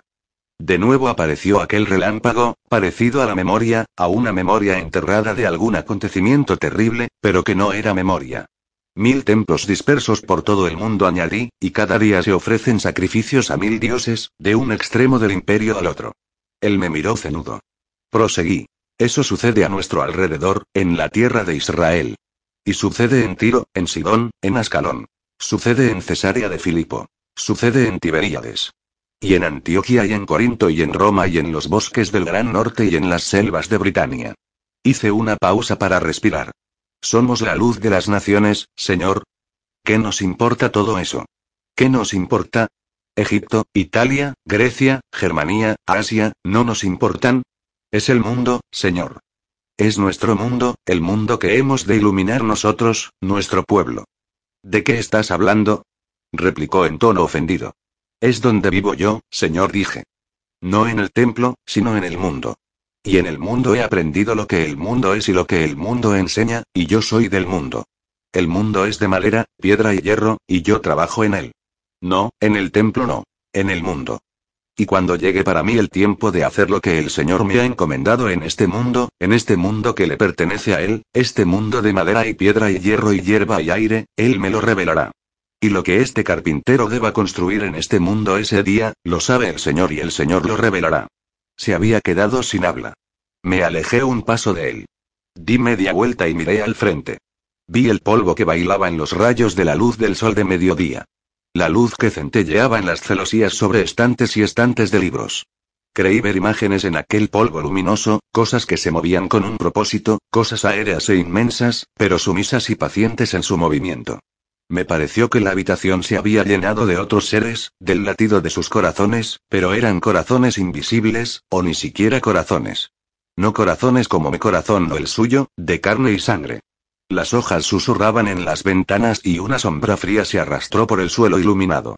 Me sentí lejos y al mismo tiempo allí, bajo aquel techo, de pie delante de aquel anciano, dándole la espalda, y yo flotaba, aunque estaba anclado y me alegraba de estarlo. La ira se había desvanecido en mí. Me volví y le miré. Estaba tranquilo y pensativo, arrebujado en sus mantas.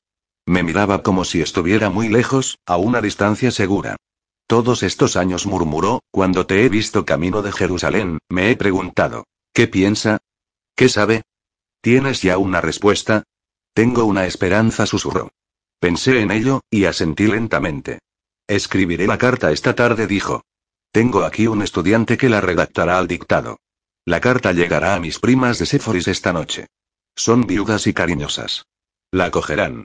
Me incliné y le mostré los dedos juntos en señal de agradecimiento y respeto. Me puse en marcha. Vuelve dentro de tres días, dijo. Tendré una respuesta de ellas o de alguna otra persona. Me encargaré del asunto. Y te acompañaré a ver a Shemaya. Y si ves a la chica en persona, dile que toda su familia, todos nosotros, estamos pendientes de ella. Gracias, señor. Recorrí a prisa el camino a Séforis. Quería estar junto a mis hermanos. Quería trabajar. Quería colocar piedras una tras otra, y verter la lechada y alisar los tableros y martillar los clavos. Quería hacer cualquier cosa que no fuera estar con un hombre de lengua hábil. Pero ¿qué me había dicho que no me hubieran dicho ya de otra manera mis propios hermanos, que no me hubiera dicho Jason? Claro, había hecho ostentación de sus privilegios y riquezas, y del poder arrogante que iba a utilizar para ayudar a Abigail. Pero ellos me hacían las mismas preguntas. Todos decían las mismas cosas. Yo no quería volver a pensar sobre aquello. No quería volver sobre lo que él me había dicho, ni sobre lo que había visto y sentido. Y muy en particular, no quería dar más vueltas a lo que le había dicho a él.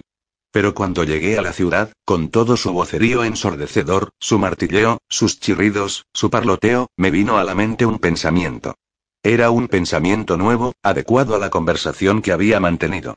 Yo había estado buscando todo el tiempo señales de la llegada de las lluvias, ¿no era así?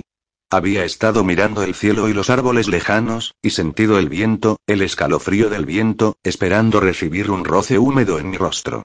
Pero tal vez estaba buscando señales de algo muy distinto. Algo que en efecto se aproximaba. Tenía que ser así. Aquí, a mi alrededor, estaban las señales de su proximidad. Era un crecimiento, una presión, una sucesión de señales de algo inevitable, algo parecido a la lluvia por la que habíamos rezado, pero mucho más vasto y situado más allá de la lluvia, y ese algo se apoderaría de décadas de mi vida, sí, de años contados en fiestas y lunas nuevas, y también en horas y minutos incluso en cada uno de los segundos que me quedaban por vivir, y los utilizaría. 12. La mañana siguiente, la vieja Bruría y tía Esther intentaron dejar un recado a Abigail, pero no obtuvieron respuesta. Cuando volvimos de la ciudad la noche anterior, Ana la Muda había venido a visitarnos. Fue a sentarse, desolada, pequeña y temblorosa, al lado de José, que posaba su mano sobre la cabeza inclinada de ella. Parecía una vieja consumida bajo su manto de lana. ¿Qué le pasa ahora? preguntó Santiago. Dice que Abigail se está muriendo, dijo mi madre. Tráeme agua para lavarme las manos, pedí. Necesito tinta y pergamino. Me senté e hice servir como escritorio un tablero colocado sobre mis rodillas. Tomé la pluma, y me di cuenta de lo difícil que me resultaba. Había pasado mucho tiempo desde la última vez que escribí algo, y los callos de mis dedos eran gruesos, y mi mano, torpe e insegura. Insegura. Ah, qué descubrimiento. Mojé la pluma y garabateé las palabras sencillamente y con prisa, en la letra más pequeña que pude. Come y bebe ahora, porque yo te pido que lo hagas. Levántate y bebe toda el agua que puedas, porque yo te lo pido. Come tanto como puedas. Estoy haciendo todo lo posible para protegerte, tú haces eso por mí y por los que te quieren. Personas que te quieren han enviado cartas a otras personas que también te quieren. Muy pronto estarás fuera de aquí. No digas nada a tu padre. Haz como te digo. Le di el pergamino a Ana la muda. Hice gestos mientras hablaba. De mi parte para Abigail. De mí. Dáselo a ella. Negó con la cabeza. Estaba aterrorizada. Hice el gesto ominoso de un Shema ya enfurecido. Luego señalé mis ojos. Dije. No podrá leerlo. ¿Ves? La letra es demasiado pequeña. Dáselo a Abigail. Se puso en pie y salió a la carrera. Pasaron las horas. Ana la muda no volvía. Pero unos gritos en la calle nos sacaron de nuestra duermevela. Corrimos y supimos la noticia que las hogueras de señales acababan de comunicar. Paz en Cesarea. Poncio Pilatos había dado la orden a Jerusalén de retirar los estandartes ofensivos de la ciudad santa. Muy pronto la calle se iluminó como en la noche en que la gente se puso en marcha. Todos bebían, bailaban y se estrechaban las manos. Pero nadie conocía aún los detalles, y nadie esperaba a conocerlos. Las hogueras habían transmitido la noticia de que los hombres regresaban a sus casas en todo el país. No había señales de vida en la casa de Shemaya, ni siquiera el resplandor de una lámpara debajo de la puerta o en la rendija de alguna ventana. Mis tías aprovecharon la excusa del motivo festivo para llamar a la puerta. En vano. Ruego porque Ana la muda duerma al lado de ella, dijo mi madre. El rabino nos llamó a la sinagoga para dar gracias por la paz. Pero nadie estuvo del todo tranquilo hasta la tarde siguiente, cuando Jason y varios de sus compañeros, que habían alquilado monturas para el viaje, llegaron a Nazaret. Bajamos los bultos, dimos de comer a los animales y fuimos a la sinagoga a rezar y escuchar el relato de lo que había ocurrido. Como en la ocasión anterior, la multitud no cabía en el edificio. La gente encendía antorchas y luminarias en las calles. Algunos llevaban sus propias lámparas, con una mano como pantalla para proteger la llama temblorosa. El cielo se oscurecía rápidamente. Vi a Jason, que hablaba con su tío muy excitado, gesticulando. Pero todos le rogaron que parara y esperara a contar lo sucedido a todo el pueblo. Finalmente, los bancos fueron arrastrados fuera de la sinagoga para colocarlos en la ladera, y muy pronto unos 1500 hombres y mujeres se habían instalado al aire libre, y una antorcha encendía la otra mientras Jason y sus compañeros se abrían paso hasta el lugar de honor. No vi a Ana la muda en ninguna parte. Por supuesto Shema ya no estaba, y tampoco Abigail. Pero en aquel momento era difícil encontrar a nadie. La gente se abrazaba y daba palmas, se besaba, bailaba. Los niños vivían un paroxismo de alegría. Y Santiago lloraba. Mis hermanos habían traído a José y Alfeo, caminando muy despacio. Algunos otros ancianos también se retrasaban. Jasón esperó. Estaba de pie en el banco, abrazado a un compañero, y solo entonces, cuando las antorchas se encendieron y los iluminaron con toda claridad, me di cuenta de que el compañero era el nieto de Ananel, Rubén. Mi madre lo reconoció en el mismo instante, y la noticia corrió en un susurro entre nosotros, que nos habíamos sentado muy apiñados. Yo no les había contado lo que me dijo Ananel. Ni siquiera había preguntado al rabino por qué no me avisó de que el nieto de Ananel había pretendido en tiempos a Abigail. Pero todos sabían que el abuelo había llorado durante dos años al nieto que se había marchado a tierras lejanas, y pronto en todas partes se murmuraba el nombre de Rubén Bar Daniel Bar Ananel. Era un joven elegante, bien vestido con ropajes de lino como Jason, con la misma barba recortada y cabellos perfumados con óleos, y aunque los dos estaban sucios de polvo después de la larga cabalgata, a ninguno parecía importarle. Finalmente, todo el pueblo les pidió que contaran lo sucedido. Seis días empezó Jason, y mostró los dedos para que pudiéramos contarlos. Seis días estuvimos delante del palacio del gobernador, y le exigimos que quitara sus imágenes desvergonzadas y blasfemas de nuestra ciudad santa. Se alzaron muchas exclamaciones de aprobación y entusiasmo. Oh, pero eso sería un insulto a nuestro gran Tiberio, nos dijo ese hombre, continuó Jasón. Y nosotros a él. Siempre ha respetado nuestras leyes en el pasado. Y entended que día a día nos mantuvimos firmes, mientras más y más hombres y mujeres llegaban a engrosar nuestras filas. Cesarea estaba desbordada. Del palacio del gobernador entraban y salían las personas que presentaban nuestras peticiones, y tan pronto como eran despedidos volvían y las presentaban de nuevo, hasta que por fin ese hombre se hartó. Y todo el rato iban llegando más soldados, soldados que montaban guardia en cada puerta y a lo largo de los muros que rodeaban el lugar, delante de la sede del tribunal. La multitud emitió un fuerte rugido, pero Jasón pidió silencio con un gesto y continuó. Por fin, sentado delante de la gran multitud reunida, declaró que las imágenes no serían retiradas. Y dio la señal para que los soldados empuñaran sus armas contra nosotros. Salieron a relucir las espadas. Las dagas se alzaron. Nos vimos enteramente rodeados por sus hombres, y nos preparamos para la muerte, se detuvo. Y cuando el público empezó a murmurar y gritar, y finalmente a rugir, de nuevo reclamó silencio con un gesto y concluyó su relato. ¿Acaso no recordábamos el consejo que nos habían dado nuestros ancianos? ¿Necesitábamos que nos dijeran que somos un pueblo pacífico? ¿Necesitábamos que nos advirtieran que los soldados romanos muy pronto tendrían nuestras vidas a su merced, no importa cuántos nos manifestáramos? Los gritos llegaron de todos los rincones. Nos dejamos caer al suelo, prosiguió Jasón. Al suelo, e inclinamos las cabezas y ofrecimos nuestros cuellos a sus espadas, todos nosotros. Cientos de personas hicimos lo mismo, os digo.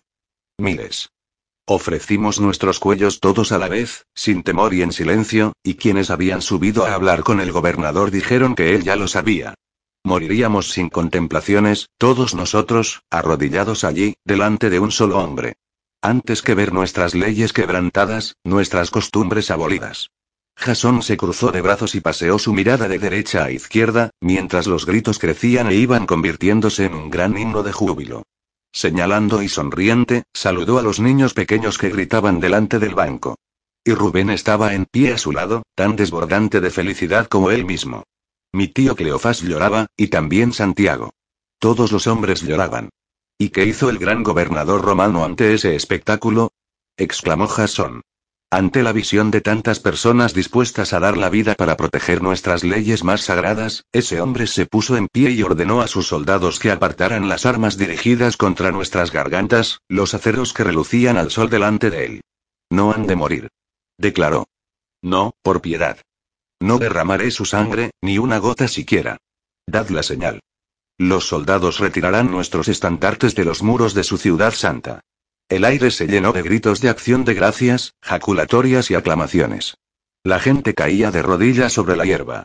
El alboroto era tan grande que no habría sido posible escuchar a Jasón o Rubén de haber querido decir algo más.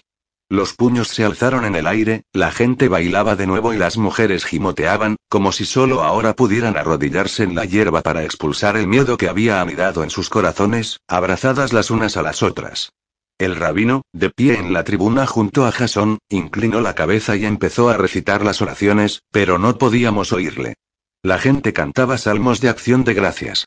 Fragmentos de melodías y rezos flotaban en el aire y se mezclaban a nuestro alrededor. María la menor sollozaba en brazos de mi tío Cleofás, su padrastro, y Santiago estaba abrazado a su esposa y la besaba en la frente mientras las lágrimas bañaban su rostro. Yo me llevé conmigo a Isaac el menor, Jaquim y todos los niños de Abigail, que ahora estaban con nosotros, lo que me dio la certeza de que Ana la muda y Abigail no habían venido a la asamblea, no, ni siquiera para un acontecimiento así. Todos intercambiábamos besos. Las botas de vino circulaban. Algunos se lanzaban a largos discursos acerca de lo que parecía que iba a ser aquello y cómo había resultado al final, y Jasón y Rubén se abrían paso entre la muchedumbre que les paraba a cada momento para pedirles más detalles, a pesar de que los dos parecían completamente agotados y en trance de caer al suelo si el gentío les daba ocasión para ello.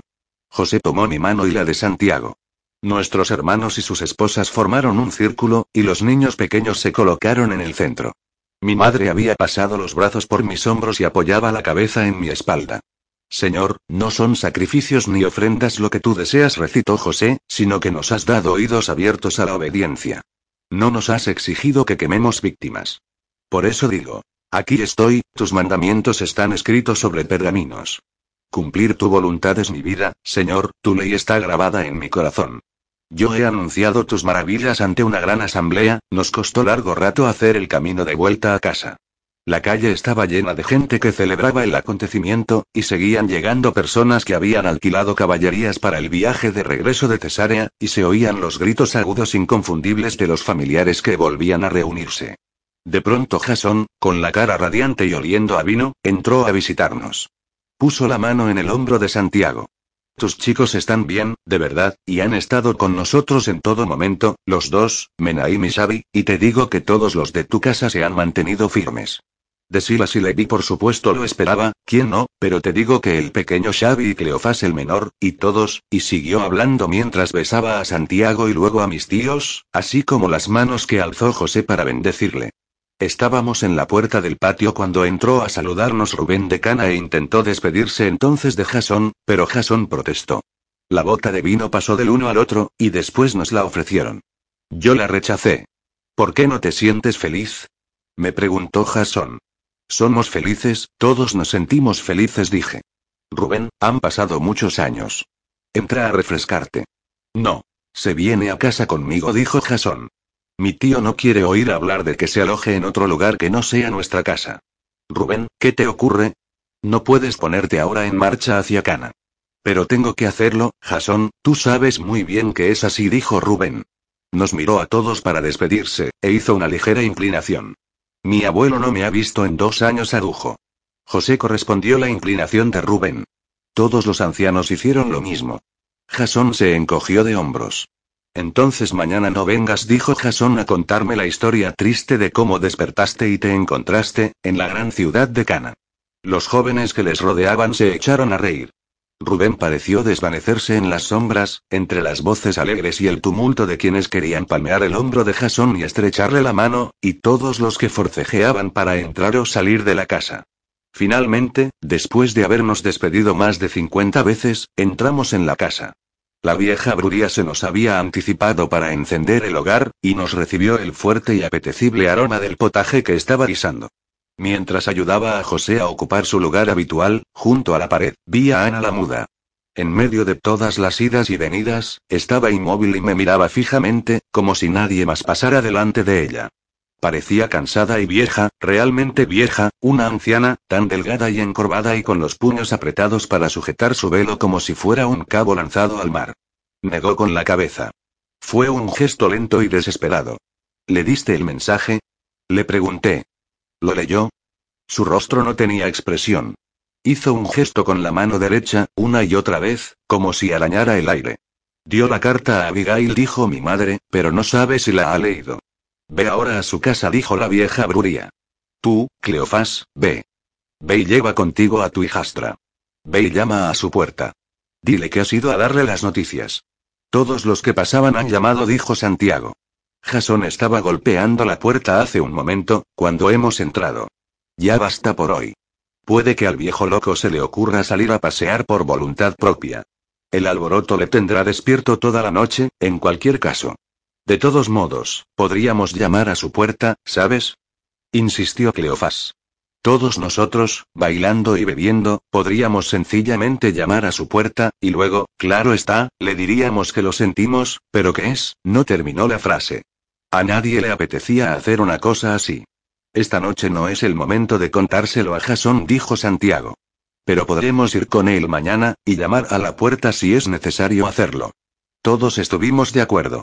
Y sabíamos que su tío, el rabino, sin duda se lo contaría todo. 13. No fuimos a trabajar al día siguiente. Era una fiesta, una celebración en acción de gracias al Señor por la decisión del gobernador, y quienes tenían ganas de beber lo hicieron, pero la mayoría de la gente iba de casa en casa para hablar sobre el gran acontecimiento, que para algunos era un triunfo del pueblo, para otros la humillación del gobernador, y para los más ancianos sencillamente la voluntad de Dios. Santiago, como no podía quedarse quieto, barrió los establos y el patio dos veces, y yo, incapaz de quedarme quieto si Santiago no se estaba quieto, fui a traer agua y dar de comer a los burros, me dediqué a arrancar las malas hierbas del huerto, y volví pensando que era preferible no decir nada de la cosecha que la sequía estaba echando a perder. Miré el cielo sereno y decidí ir a Cana. Desde luego, no era un día para premiar a Ananel ni para hacer gestiones en favor de nadie. Su amado nieto había vuelto a casa, y sin duda querría que le dejaran disfrutar de la ocasión y dar las gracias a Dios por ello. Pero yo no podía esperar. Hiciera lo que hiciera, fuera a donde fuera, no veía otra cosa que a Abigail en su cuarto oscuro. Veía a Abigail tendida en el suelo, y a veces también sus ojos apagados. La población de Cana, mucho más pequeña que Nazaret, parecía también llena de celebraciones bulliciosas, y yo pasé desapercibido entre corros de hombres que bebían y charlaban, e incluso de familias reunidas para almorzar sobre la hierba reseca y bajo los árboles. El viento no resultaba molesto, y de todas formas la gente parecía haber olvidado la sequía. Habían logrado una gran victoria contra algo que temían aún más. La casa de Ananel estaba llena de agitación. Se hacían preparativos para una fiesta. Pasaban hombres cargados con cestos de fruta. Olía a cordero asado.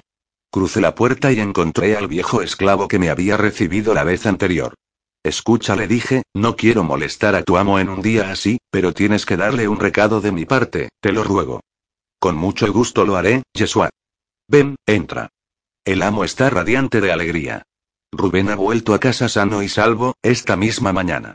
Di a tu amo solamente que he venido, y que le deseo toda clase de felicidad. Y dile que espero una palabra suya sobre el asunto del que hablamos. Lo harás por mí. Díselo, es todo lo que te pido. Recuérdaselo cuando puedas. Salí de la casa antes de que el esclavo pudiera protestar, y no había recorrido aún la mitad del camino a Nazaret cuando me encontré a Jasón. Venía a caballo, algo poco habitual, tal vez la montura que había alquilado para el viaje desde Cesarea. De inmediato desmontó y se acercó a mí. Y sin más me dijo, ese hombre está loco. ¿Cómo puede hacer algo así a su propia hija, encerrarla y dejarla morir de hambre? Solo por pensar en una cosa así merece la muerte. Lo sé, dije. Y le conté sucintamente que Ananel de Cana había escrito a los familiares de Abigail de distintos lugares. Y ahora estamos esperando la respuesta. ¿A dónde vas? Me preguntó. A casa dije. No puedo importunar a ese hombre en el día del regreso de su nieto. He dejado un mensaje. Es todo lo que podía hacer. Bueno, yo me dirijo a comer con ellos, dijo Jason. El viejo en persona mandó a buscarme. Procuraré que lo recuerde. Le diré algo si veo que está cegado por el regreso del nieto. Jason, sé prudente. Ha enviado cartas en su favor. No llegues como una tormenta a su casa exigiéndole nada. Alégrate de que te haya invitado a una fiesta bajo su techo. Jason asintió y dijo, Bien, quiero que me lo cuentes todo, lo que hicieron aquellos bandidos a Abigail.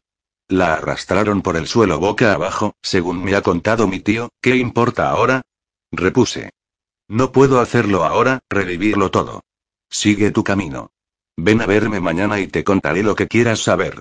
A última hora de la tarde llegaron a casa Menaim y Xavi, y casi todos los jóvenes que se habían ido con ellos. La casa se llenó de discusiones y reproches. Tío Cleofás estaba furioso con sus hijos José, Judas y Simón. Ellos aguantaron el chaparrón en silencio, pero sus miradas y sonrisas furtivas decían a las claras que se sentían partícipes de una hazaña espléndida. Santiago habría azotado a Xavi, pero su mujer Mara le detuvo. Yo desaparecí. Fuera de la casa de Shemaya, Isaac el menor y Jaquín miraban ceñudos la puerta que no se abría. Ana la muda subía la cuesta desde el mercado con una pequeña cesta llena de fruta y pan. Me miró como si no me conociera. Llamó de una forma que era sin duda una señal, y la puerta se abrió. Pude ver la cara severa de la vieja criada antes de que la puerta se cerrara de nuevo de un portazo. Subí la calle y bajé luego la colina hasta el arroyo. Era ahora tan poca el agua que fluía desde los aljibes que el lecho del arroyo estaba gris de polvo, como todo lo demás. El sol arrancaba aquí y allá chispazos súbitos de los lugares donde el agua corría aún, profunda, secreta y lenta. Fui hasta el aljibe, y me lavé despacio las manos y la cara. Luego subí a la arboleda. Estuve un rato arrodillado y rogué al Señor por Abigail. Me di cuenta de que estaba llorando, y solo poco a poco se me ocurrió que llorar en ese lugar era perfectamente adecuado. Nadie podía verme, a excepción del Señor. Así que finalmente lloré sin trabas de ninguna clase. Padre que estás en los cielos, ¿cómo ha podido ocurrir esto? ¿Cómo es que esa muchacha sufre siendo inocente, y cómo ha podido mi torpeza empeorar aún más las cosas? Por fin cayó sobre mí el agotamiento, un agotamiento casi dulce porque expulsaba de mi interior la ansiedad, y me dejé caer sobre el blando lecho de hojarasca. Doblé el brazo debajo de mi cabeza como almohada y me dejé ir sin esfuerzo hacia el sueño. No fue un sueño profundo. Fue una especie de amable mezcolanza de los suaves sonidos que me rodeaban, el crujido de las hojas recién caídas y el susurro de las que el aire agitaba sobre mi cabeza. Pronto ya no pude oír mi propio corazón. Acariciaban mi olfato dulces fragancias. Medio en sueños me maravillé de que, en medio de una terrible sequía como la que padecíamos, cosas minúsculas, cosas fragantes, siguieran brotando al sol y a la sombra, y de tenerlas a mi lado. ¿Pasó una hora? ¿O fue más tiempo? Sentí un hormigueo, el hormigueo del hombre que tiene que ponerse en pie para estar de vuelta en casa antes de que oscurezca. Pero en realidad no llegué a ser consciente de él. Me di la vuelta. Una pequeña colección de sonidos me había despertado, algo que no era habitual en ese lugar, ¿o era el aroma? Un perfume suave y delicioso. Un perfume caro. No abría aún los ojos. No quería sacudir del todo la red de sueño que me envolvía, porque temía que el sueño no volviera. Y qué hermoso era flotar sencillamente allí, intentar definir aquel aroma penetrante, y luego rememorar, en algún rincón escondido de mi mente, donde había captado antes aquel olor incitante, en las bodas, cuando se derramaban las ánforas de nardos al paso de los novios. Abrí los ojos. Oí el roce de vestidos. Sentí algo suave y pesado sobre mis pies descalzos. Me volví y me incorporé a toda prisa, aturdido. Un manto oscuro había caído sobre mis pies, y sobre él un velo negro. Lana fina, lana cara. Intenté sacudirme el sopor. ¿Quién estaba aquí conmigo, y por qué? Alcé la mirada, frotándome los ojos para alejar el sueño, y vi a una mujer de pie ante mí, una mujer recortada contra el centelleo del sol entre las copas de los árboles. Su exuberante cabello estaba suelto. Relucía el oro de la orla de su túnica, en su garganta y en el ruedo de la falda. Un brocado de oro, ancho y rico. Y de su cabello y de sus vestidos emanaba aquel perfume irresistible. Abigail. Abigail vestida de boda. Abigail, con la cabellera suelta y flotante, resplandeciente a la luz. Lentamente la luz definió la larga curva suave de su cuello, y sus hombros desnudos bajo el brocado de oro. Su túnica estaba descendida. Las manos, relucientes de anillos y brazaletes, colgaban a los costados. Toda aquella belleza resplandecía en la penumbra del bosque como si fuera un tesoro descubierto en secreto, dispuesto para ser revelado solo en secreto. Y entonces desaparecieron los últimos vestigios de sueño y tuve plena conciencia de que ella había venido allí conmigo y estábamos los dos solos.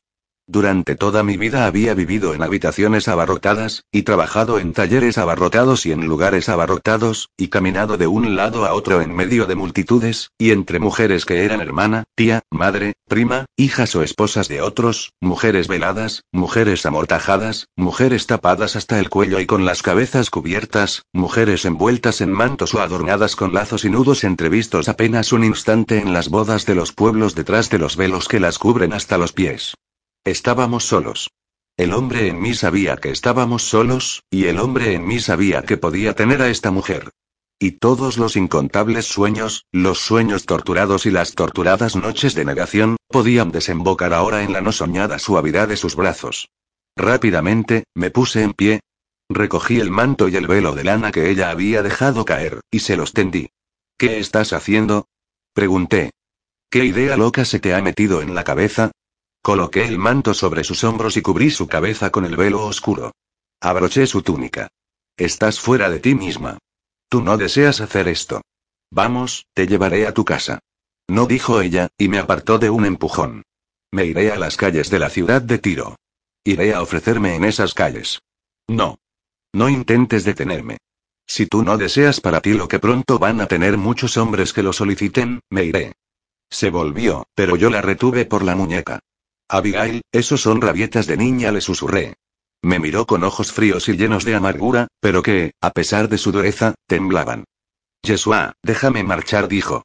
No sabes lo que dices. Las calles de Tiro. Nunca has visto una ciudad como Tiro. Eso es un desvarío infantil. ¿Crees que las calles son un regazo en el que descansar tu cabeza? Abigail, ven a casa conmigo, ven a mi casa, con mi madre y mis hermanas. Abigail, ¿crees que he estado mirando en silencio lo que ocurría, sin hacer nada? Sé lo que has hecho, dijo. Es inútil. Estoy condenada y no voy a quedarme a morir de hambre bajo el techo del hombre que me ha condenado. No lo haré. Vas a marcharte de Nazaret. Eso es lo que voy a hacer, declaró ella. No, no lo entiendes. Tu pariente Ananel de Cana ha escrito cartas, y él, ha venido hoy a mi puerta, dijo con voz velada, Ananel y su nieto Rubén, y se han presentado los dos ante mi padre y me han pedido en matrimonio. Dio un tirón y se soltó de mi mano. Temblaba violentamente. ¿Y sabes lo que dijo mi padre a esos hombres, a Ananel de Cana y su nieto Rubén? Los ha rechazado. Confundís una copa rota, les ha dicho, confundís una copa rota con una olla llena de monedas de oro. Aspiró profundamente, sin dejar de temblar. Yo no encontraba palabras. Esa copa rota no está incluida en el lote que se ofrece a la venta, dijo. Mi padre dijo eso, no voy a sacar mi vergüenza al mercado para que vosotros la compréis. Ese hombre ha perdido la razón. Oh, ha perdido la razón, sí, ha perdido la razón porque su hija Abigail ha sido manoseada, ha sido avergonzada. Y quiere que ella muera para lavar su vergüenza. Se lo dijo a Rubén de Cana. No tengo ninguna hija para ti. Vete. Calló, incapaz de continuar. Estaba tan agitada que no podía articular las palabras. La cogí por los hombros. Estás libre de tu padre, entonces. Sí, lo estoy, declaró. Entonces, ven a casa conmigo. Vivirás bajo mi techo hasta que te saquemos de este lugar y te llevemos con tus parientes de Betania. Ah, sí, la casa de Caifás acogerá a la muchachita de pueblo humillada y avergonzada, a la chica negada por su propio padre, por un padre que ha rechazado a todos los hombres que han pedido su mano durante dos años, y ahora ha vuelto a dar un portazo a Jasón otra vez, y a Rubén de Cana, a Rubén, que dejó a un lado su orgullo y se lo pidió de rodillas. Me apartó de un empujón. Abigail, no dejaré que te vayas. Rompió a llorar. Yo la abracé. Yeshua Bar Yosef, hazlo, me susurró. He venido aquí contigo. Tómame. Te lo suplico. No me da vergüenza. Tómame, por favor, Yeshua, soy tuya. Yo empecé a llorar. No podía parar y era tan malo como antes de que ella apareciera, tan mala quizá como su propio llanto. Abigail, escúchame. Te digo que con Dios nada es imposible, y que estarás segura con mi madre y mis tías.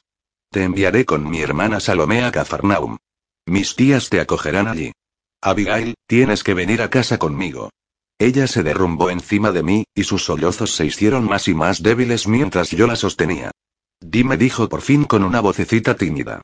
Yeshua, si fueras a casarte, ¿sería yo tu novia? Sí, hermosa muchacha, dije. Mi dulce y hermosa muchacha. Me miró y se mordió el labio tembloroso. Entonces tómame como tu puta. Por favor. No me importa. Cerró los ojos anegados en lágrimas. No me importa, no me importa. Calla, no digas una palabra más, repuse con suavidad. Con el borde del manto le sequé la cara. La aparté de mi pecho y la ayudé a mantenerse erguida. La envolví en su velo, y sujeté la punta en su hombro. Abroché su manto para que nadie pudiera ver la túnica recamada en oro que había debajo. Te llevo a casa como mi hermana, la más querida para mí, dije. Vendrás conmigo como he dicho, y estas palabras y estos momentos quedarán encerrados en nuestros corazones. De pronto se sintió demasiado cansada para responderme. Abigail. Mírame. Harás lo que he dicho. Asintió. Mírame a los ojos, dije. Y dime quién eres en realidad. Eres Abigail, hija de Shemaya, y has sido difamada, maliciosamente difamada. Y vamos a ponerle remedio. Asintió. Las lágrimas habían desaparecido, pero la rabia la había dejado vacía y desorientada. Por un momento tuve la impresión de que iba a perder el sentido. La sostuve. Abigail, pediré a los ancianos que se reúnan. Pediré al rabino que se forme el tribunal del pueblo. Me miró desconcertada, y apartó la vista como si esas palabras la confundieran. Ese hombre, Shemaya, no tiene poder para juzgar de la vida y la muerte, ni siquiera de su única hija. ¿El tribunal? murmuró. ¿Los ancianos? Sí. Será un juicio público. Pediremos un veredicto sobre tu inocencia, y con él irás a Cafarnaum o a Betania o a donde sea preferible para ti. Me miró, con firmeza por primera vez. ¿Es posible eso? preguntó. Sí, es posible. Tu padre ha dicho que no tiene ninguna hija. Bueno, pues entonces no tiene autoridad sobre ti, y esa autoridad recae ahora en nosotros, tus parientes, y en los ancianos. ¿Has entendido lo que he dicho? Hizo seña de que sí. Olvida las palabras que has pronunciado aquí. Estaban destinadas a mí, al hermano que sabe muy bien que eres una niña inocente y maltratada. Puse la mano sobre mi corazón. Señor, da a mi hermana un corazón nuevo, susurré. Señor, dale un corazón nuevo. Permanecí inmóvil con los ojos cerrados, rezando, con la mano izquierda sobre su hombro. Cuando abrí los ojos, su rostro estaba en calma. Era otra vez Abigail, la Abigail de antes de que todo aquello empezara. Ven, vamos a hacer lo que he dicho, dije. No, no hace falta que recurras a los ancianos, no es necesario. Solo humillarás más a mi padre. Iré a Cafarnaún con Salomé, dijo. O a Betanía, o a donde tú digas. Ajusté de nuevo su velo. Intenté limpiar de hojas su velo y su manto, pero era imposible. Estaban cubiertos de fragmentos de hojas muertas. Perdóname, Yeshua susurró. ¿Por qué? ¿Por estar asustada? ¿Por estar sola? ¿Por haber sido maltratada y luego condenada? Te amo, hermano dijo. Deseé besarla. Deseé tan solo tenerla junto a mí otra vez con el amor más puro, y besarla en la frente. Pero no lo hice. En verdad eres hijo de un ángel, dijo, triste. No, mi amada. Soy un hombre. Créeme, lo soy. Sonrió, y fue una tristísima sonrisa de comprensión. Ahora, baja a Nazaret delante de mí, dirígete directamente a mi casa y pregunta por mi madre. Si ves a tu padre, da la vuelta y huye de él, y da un rodeo hasta volver de nuevo a nuestra puerta. Asintió, y se volvió para marchar. Me quedé esperando, conteniendo la respiración, mientras secaba a prisa mis propias lágrimas e intentaba calmar mis temblores. Entonces, desde el exterior de la arboleda llegó de pronto a mis oídos un grito de angustia. 14. Corrí a través de la vegetación. Abigail estaba tan solo a unos metros de distancia, y frente a ella, en la ladera, aguardaba una multitud silenciosa. Santiago, Josías, Simón, mi tío Cleofás y docenas de otras personas nos miraban. Xavi y Jaquim empezaron a adelantarse, pero los chicos mayores los sujetaron. Solo Ana la muda se soltó y empezó a gesticular y señalar a Abigail mientras corría hacia ella. Santiago nos miró, primero a mí, luego a ella, de nuevo a mí, y con una mueca de dolor inclinó la cabeza. No, deteníos, todos vosotros, volved atrás dije y eché a correr hasta colocarme delante de ella. Ana la muda se paró en seco. Se quedó mirándome y luego volvió la vista atrás, a la multitud. Solo en ese instante pareció darse cuenta de lo que había hecho. Y lo mismo me ocurrió a mí. Ella había dado la alarma de que Abigail había escapado. Les había guiado hasta aquí, y solo ahora se daba cuenta de su terrible error. A mi espalda, Abigail murmuraba una plegaria ahogada. Llegaban más y más hombres, parecían venir de todas partes, de los campos, del pueblo, de la lejana calzada. Los chicos corrieron hacia nosotros. Desde el pueblo subía también Jasón a grandes zancadas, con Rubén de Cana a su lado. Alguien dio un grito llamando al rabino. Todos gritaron llamando al rabino. Santiago se volvió y gritó a sus hijos que fueran a buscar inmediatamente a José y los ancianos. El nombre de Shema ya brotaba de todos los labios, y de pronto Abigail corrió a mi lado y, con un gesto tan fatal como el de Yitra cuando abrazó al huérfano, se abalanzó sobre mí con los brazos tendidos. Silbaron piedras en el aire, y una pasó rozando mi oreja. Y con las piedras llegaron gritos de hipócrita. Y puta. Me volví y protegí con mi cuerpo a Abigail. Santiago se precipitó hacia nosotros y se colocó delante, con el brazo extendido. Mi tía Esther llegó al frente de un grupo de mujeres y también echó a correr para interponerse. Gritó cuando llegó a nuestro lado. Las piedras dejaron de volar. Shemaya. Shemaya. Clamaba la gente, incluso cuando el grupo se abrió para dejar paso al rabino y a Ananel de Cana, que llegaban acompañados por otros dos ancianos. El rabino se quedó mirándonos asombrado, y sus ojos registraron cada detalle de la escena. Me adelanté, apartando con suavidad a Santiago de mi camino. Yo os digo que no ha ocurrido nada aquí, nada más que palabras, palabras intercambiadas en la arboleda a la que suelo ir, a donde todo el mundo sabe que voy. Abigail, ¿acusas a este hombre? gritó el rabino, el rostro lívido por la emoción. Ella sacudió la cabeza con violencia. Tragó saliva. No. Gritó. No. Es inocente. No ha hecho nada. Entonces, ¿qué locura es esta? Gritó el rabino. Se volvió hacia la multitud, cuyo número se había triplicado y había cuellos estirados y preguntas roncas de quienes deseaban ver y saber. Os digo que acabéis con esto ahora mismo y volváis a vuestras casas. Volved a casa, todos vosotros. Gritó Jasón. No hay nada que ver aquí. Marchaos de este lugar. Estáis borrachos todos, con tanta celebración. Marchaos a vuestras casas. Pero las murmuraciones y las protestas llegaban de todas direcciones. Solos, juntos en el bosque, Yeshua y Abigail oí palabras sueltas y fragmentos de frases. Vi que José se afanaba tratando de subir la cuesta. Menaín tenía que cargar con él. Más y más mujeres venían hacia nosotros. Sollozos desolados sacudían el cuerpo de Abigail. Llevadla a casa ahora mismo, llevaosla dije. Pero de pronto mi hermano Josías me rodeó con sus brazos por la espalda, y mi hermano José hizo lo mismo. No. Soltadme dije. Shemaya dijo Josías, y allí estaba el hombre, subiendo a la carrera la cuesta, abriéndose paso entre la multitud, apartando a empujones a quienes se interponían en su camino. Al verlo, Abigail se encogió. Mi tía Esther procuró sostenerla, pero ella se dobló sobre sí misma y dio un paso atrás, zafándose de las manos de Esther. El rabino se interpuso en el camino de Shemaya, que hizo gesto de golpearlo, y sus peones sujetaron su mano alzada.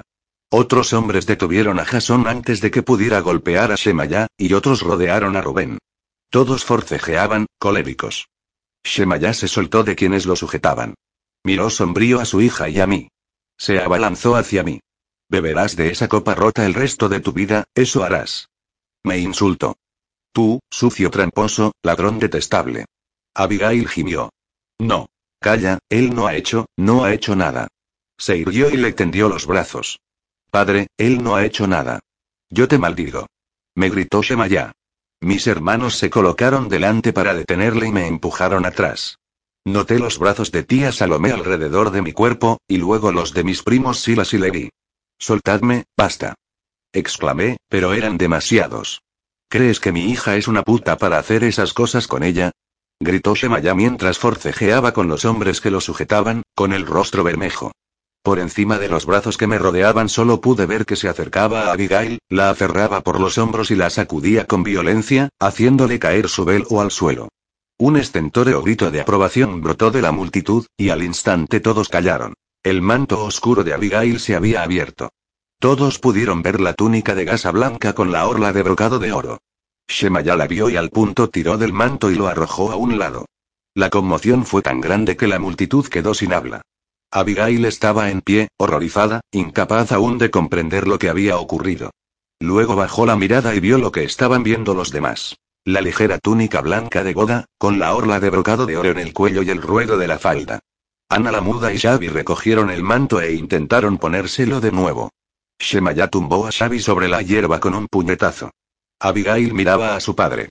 Sujetaba el cuello de su túnica, los lazos de oro que habían estado desatados cuando llegó a mí, y entonces, de súbito, lanzó un grito terrible. Una ramera, eso soy. Una ramera.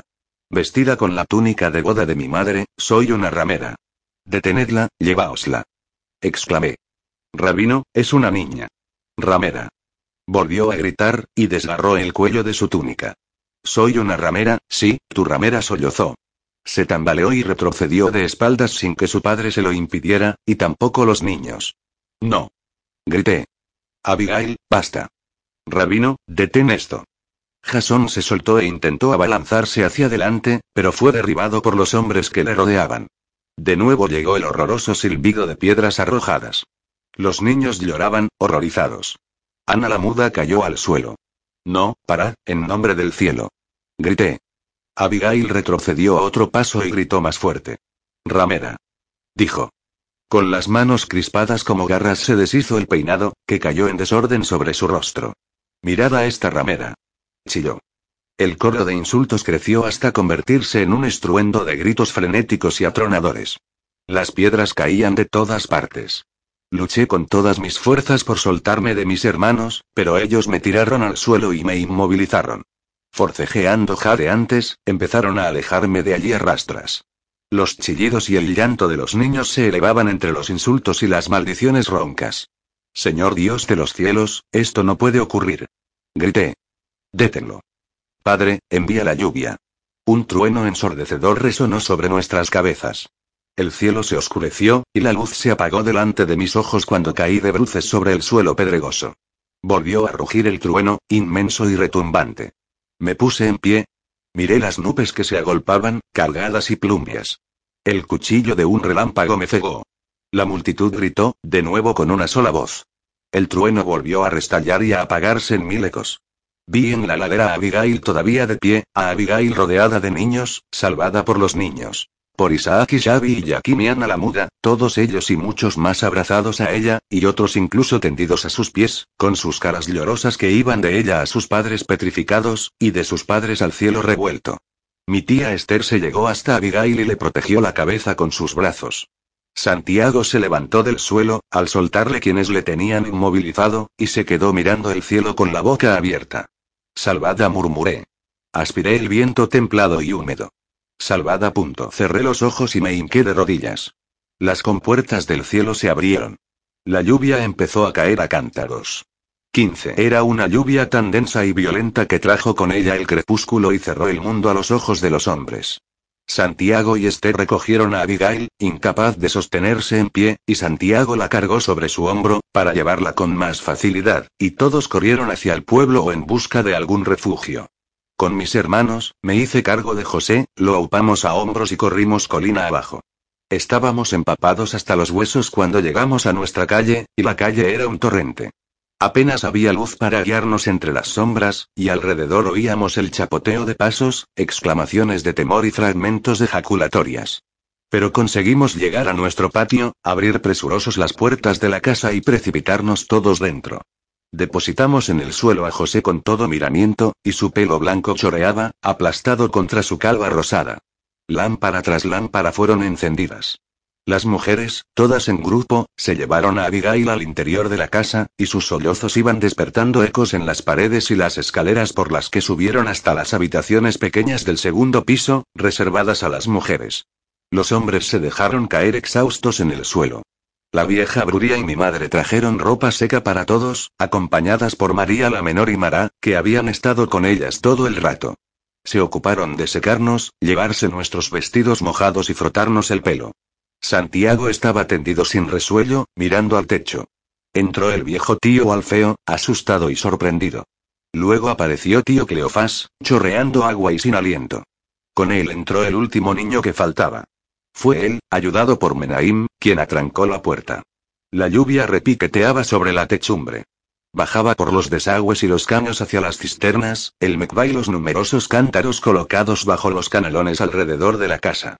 Golpeaba los postigos de madera. Chocaba, ráfaga tras ráfaga, contra las puertas, que crujían. Nadie habló mientras nos secábamos y poníamos la ropa limpia que nos ofrecían. Mi madre cuidaba de José, y le ayudaba a quitarse con cuidado los vestidos empapados. Los chicos soplaban las brasas e iban de un lado a otro excitados, buscando más lámparas que encender en aquella estancia cómoda y resguardada. De pronto, llamaron a la puerta.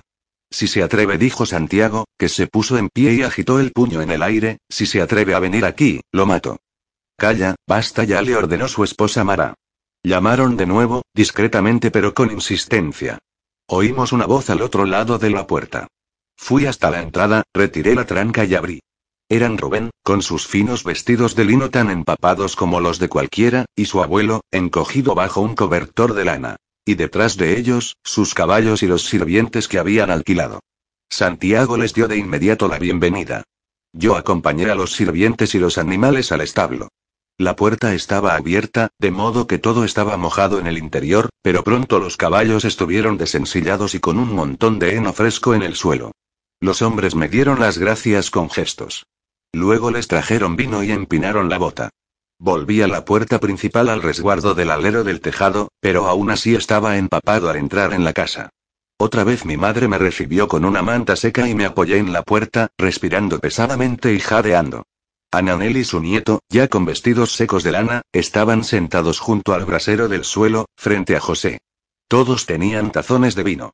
José dio la bendición con voz ahogada, e invitó a beber a los visitantes. El viejo erudito volvió la vista hacia mí, y luego miró a José. Probó el vino, y dejó el tazón junto a sus piernas cruzadas. ¿Quién habla por la chica ahora? preguntó. Abuelo, por favor, dijo Rubén. Queremos agradeceros a todos vuestra amabilidad, muchas gracias. ¿Quién habla por ella?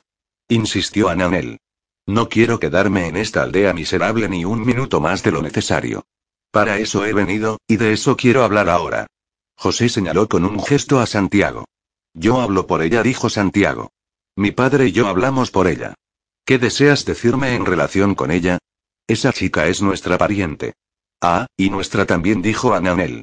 ¿Qué te parece que deseo decir? ¿Por qué crees que me he tomado el esfuerzo de bajar a este estercolero?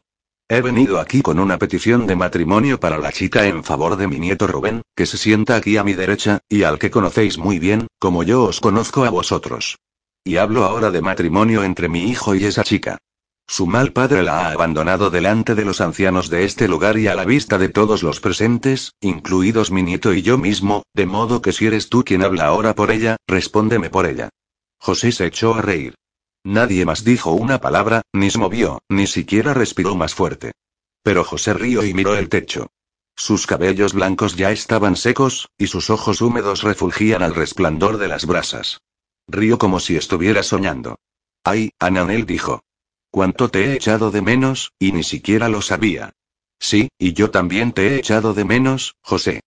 Y ahora, antes de que lo digáis vosotros, hombres listos, dejadme decirlo a mí. La chica es inocente. Era inocente ayer y es inocente hoy. Y es muy joven. Amén dije. Pero no es pobre, observó Santiago. Tiene dinero que viene de su madre, y tendrá un contrato de matrimonio como es debido, refrendado en esta misma habitación antes de estar prometida ni casada con nadie, y será una novia desde que salga por esta puerta hasta su noche de bodas. Ananela sintió. Trae la tinta y el pergamino, dijo. Ah, escuchad cómo llueve. ¿Qué posibilidades tengo de dormir bajo mi propio techo esta noche?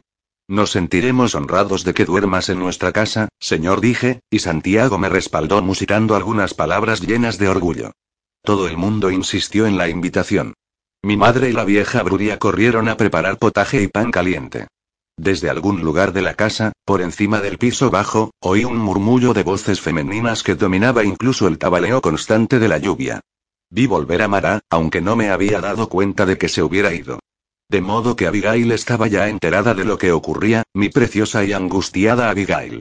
Tía Esther trajo varias hojas de pergamino, tinta y pluma. Escribid, escribid, dijo Ananel en tono alegre.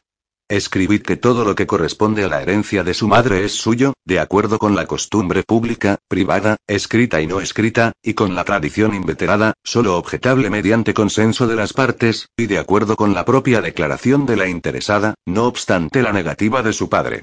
Escribidlo. Señor, dijo mi madre. Esto es todo lo que podemos ofrecerte, me temo, un poco de potaje, pero el pan está recién hecho y caliente. Es un banquete, hija mía, dijo él, e inclinó la cabeza con gravedad. Conocí a tu padre y le tuve en estima. Este es un buen pan. Le dedicó una sonrisa, y luego miró ceñudo a Santiago. ¿Y tú, qué estás escribiendo? ¿Cómo? Escribo exactamente lo que has dicho. Y así empezó. Duró una hora entera. Hablaron, discutieron cada una de las condiciones y cláusulas usuales. Santiago regateó sin piedad cada punto concreto. Las propiedades de la muchacha serían suyas a perpetuidad, y si alguna vez su marido, alegando no importa qué motivo, la repudiaba, sus propiedades retornarían a ella con las indemnizaciones que reclamaran sus parientes. Y así discutieron cada punto tal como solía hacerse siempre, y discutieron y siguieron discutiendo. Y Santiago se salió con la suya todas las veces. De vez en cuando Cleofás le hacía una seña de asentimiento, o alzaba un dedo para exigir cautela, pero en general fue Santiago quien lo negoció todo, hasta que todo quedó escrito. Y firmado. Ahora os ruego, señores, que permitáis que la novia se case lo antes posible, declaró Ananel con un encogimiento de hombros cansado. Su voz se había difuminado un poco a causa del vino, y se frotaba los ojos como si le dolieran. En vista de lo que ha sufrido esa niña, en vista de la disposición de su padre, celebremos ya la ceremonia. Dentro de tres días o antes incluso, insisto, por el bien de la chica. Yo me ocuparé de inmediato de los preparativos en mi casa. No, señor, dije. Eso no será así. Santiago me dirigió una mirada aguda, llena de aprensión y desconfianza. Pero ninguna mujer me miró. Para ellas estaba clara la objeción que yo iba a plantear. Dentro de pocos meses dije, por Purim, Abigail estará preparada para recibir al cortejo del novio, cuando venga a esperarla en el umbral de esta casa, y lo recibirá convenientemente ataviada para su nuevo marido y debajo del pabellón. Y todos nuestros parientes saldrán a saludaros y a cantar, y desfilarán con vosotros y bailarán con vosotros, y entonces ella será vuestra. Santiago me dirigió una mirada encendida. Mi tío alzó las cejas pero no dijo nada. José me observaba con placidez. Mi madre asintió y las demás mujeres la imitaron.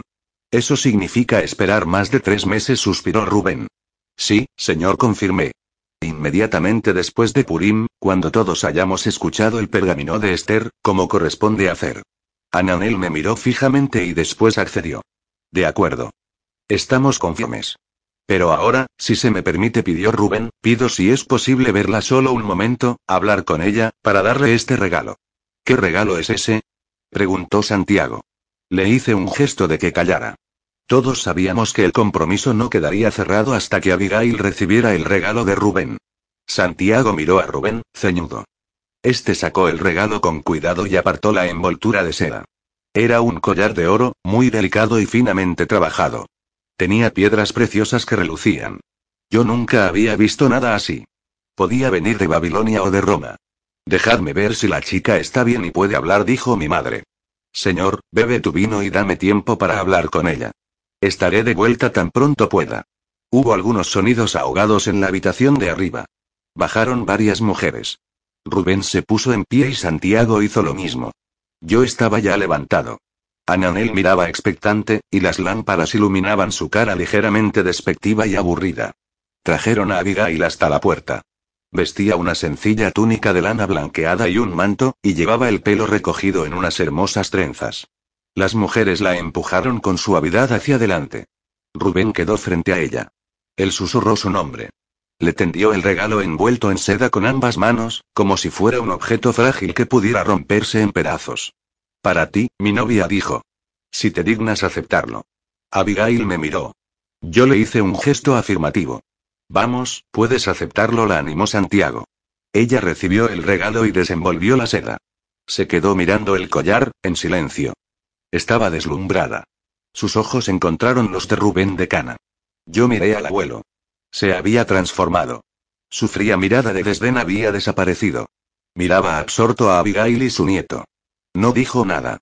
Fue Rubén quien habló con voz insegura. Mi preciosa Abigail dijo. He recorrido muchas leguas desde la última vez que te vi. He visto muchas maravillas y estudiado en muchas escuelas, y viajado a muchos lugares. Pero siempre he llevado en mi corazón un recuerdo querido, y era tu imagen, Abigail, cuando cantabas con las doncellas en el camino de Jerusalén. Y en mis sueños, oía tu voz. Se miraron el uno al otro. El rostro de Abigail estaba sereno, y sus ojos, dulces y grandes. Entonces Rubén se ruborizó y tomó torpemente el collar, de modo que la seda en la que reposaba en las manos de Abigail cayó flotando al suelo. Él abrió el cierre e hizo un gesto. ¿Podía ella ponérselo al cuello? Sí, dijo mi madre. Y tomó el collar de sus manos y cerró el broche en la nuca de Abigail.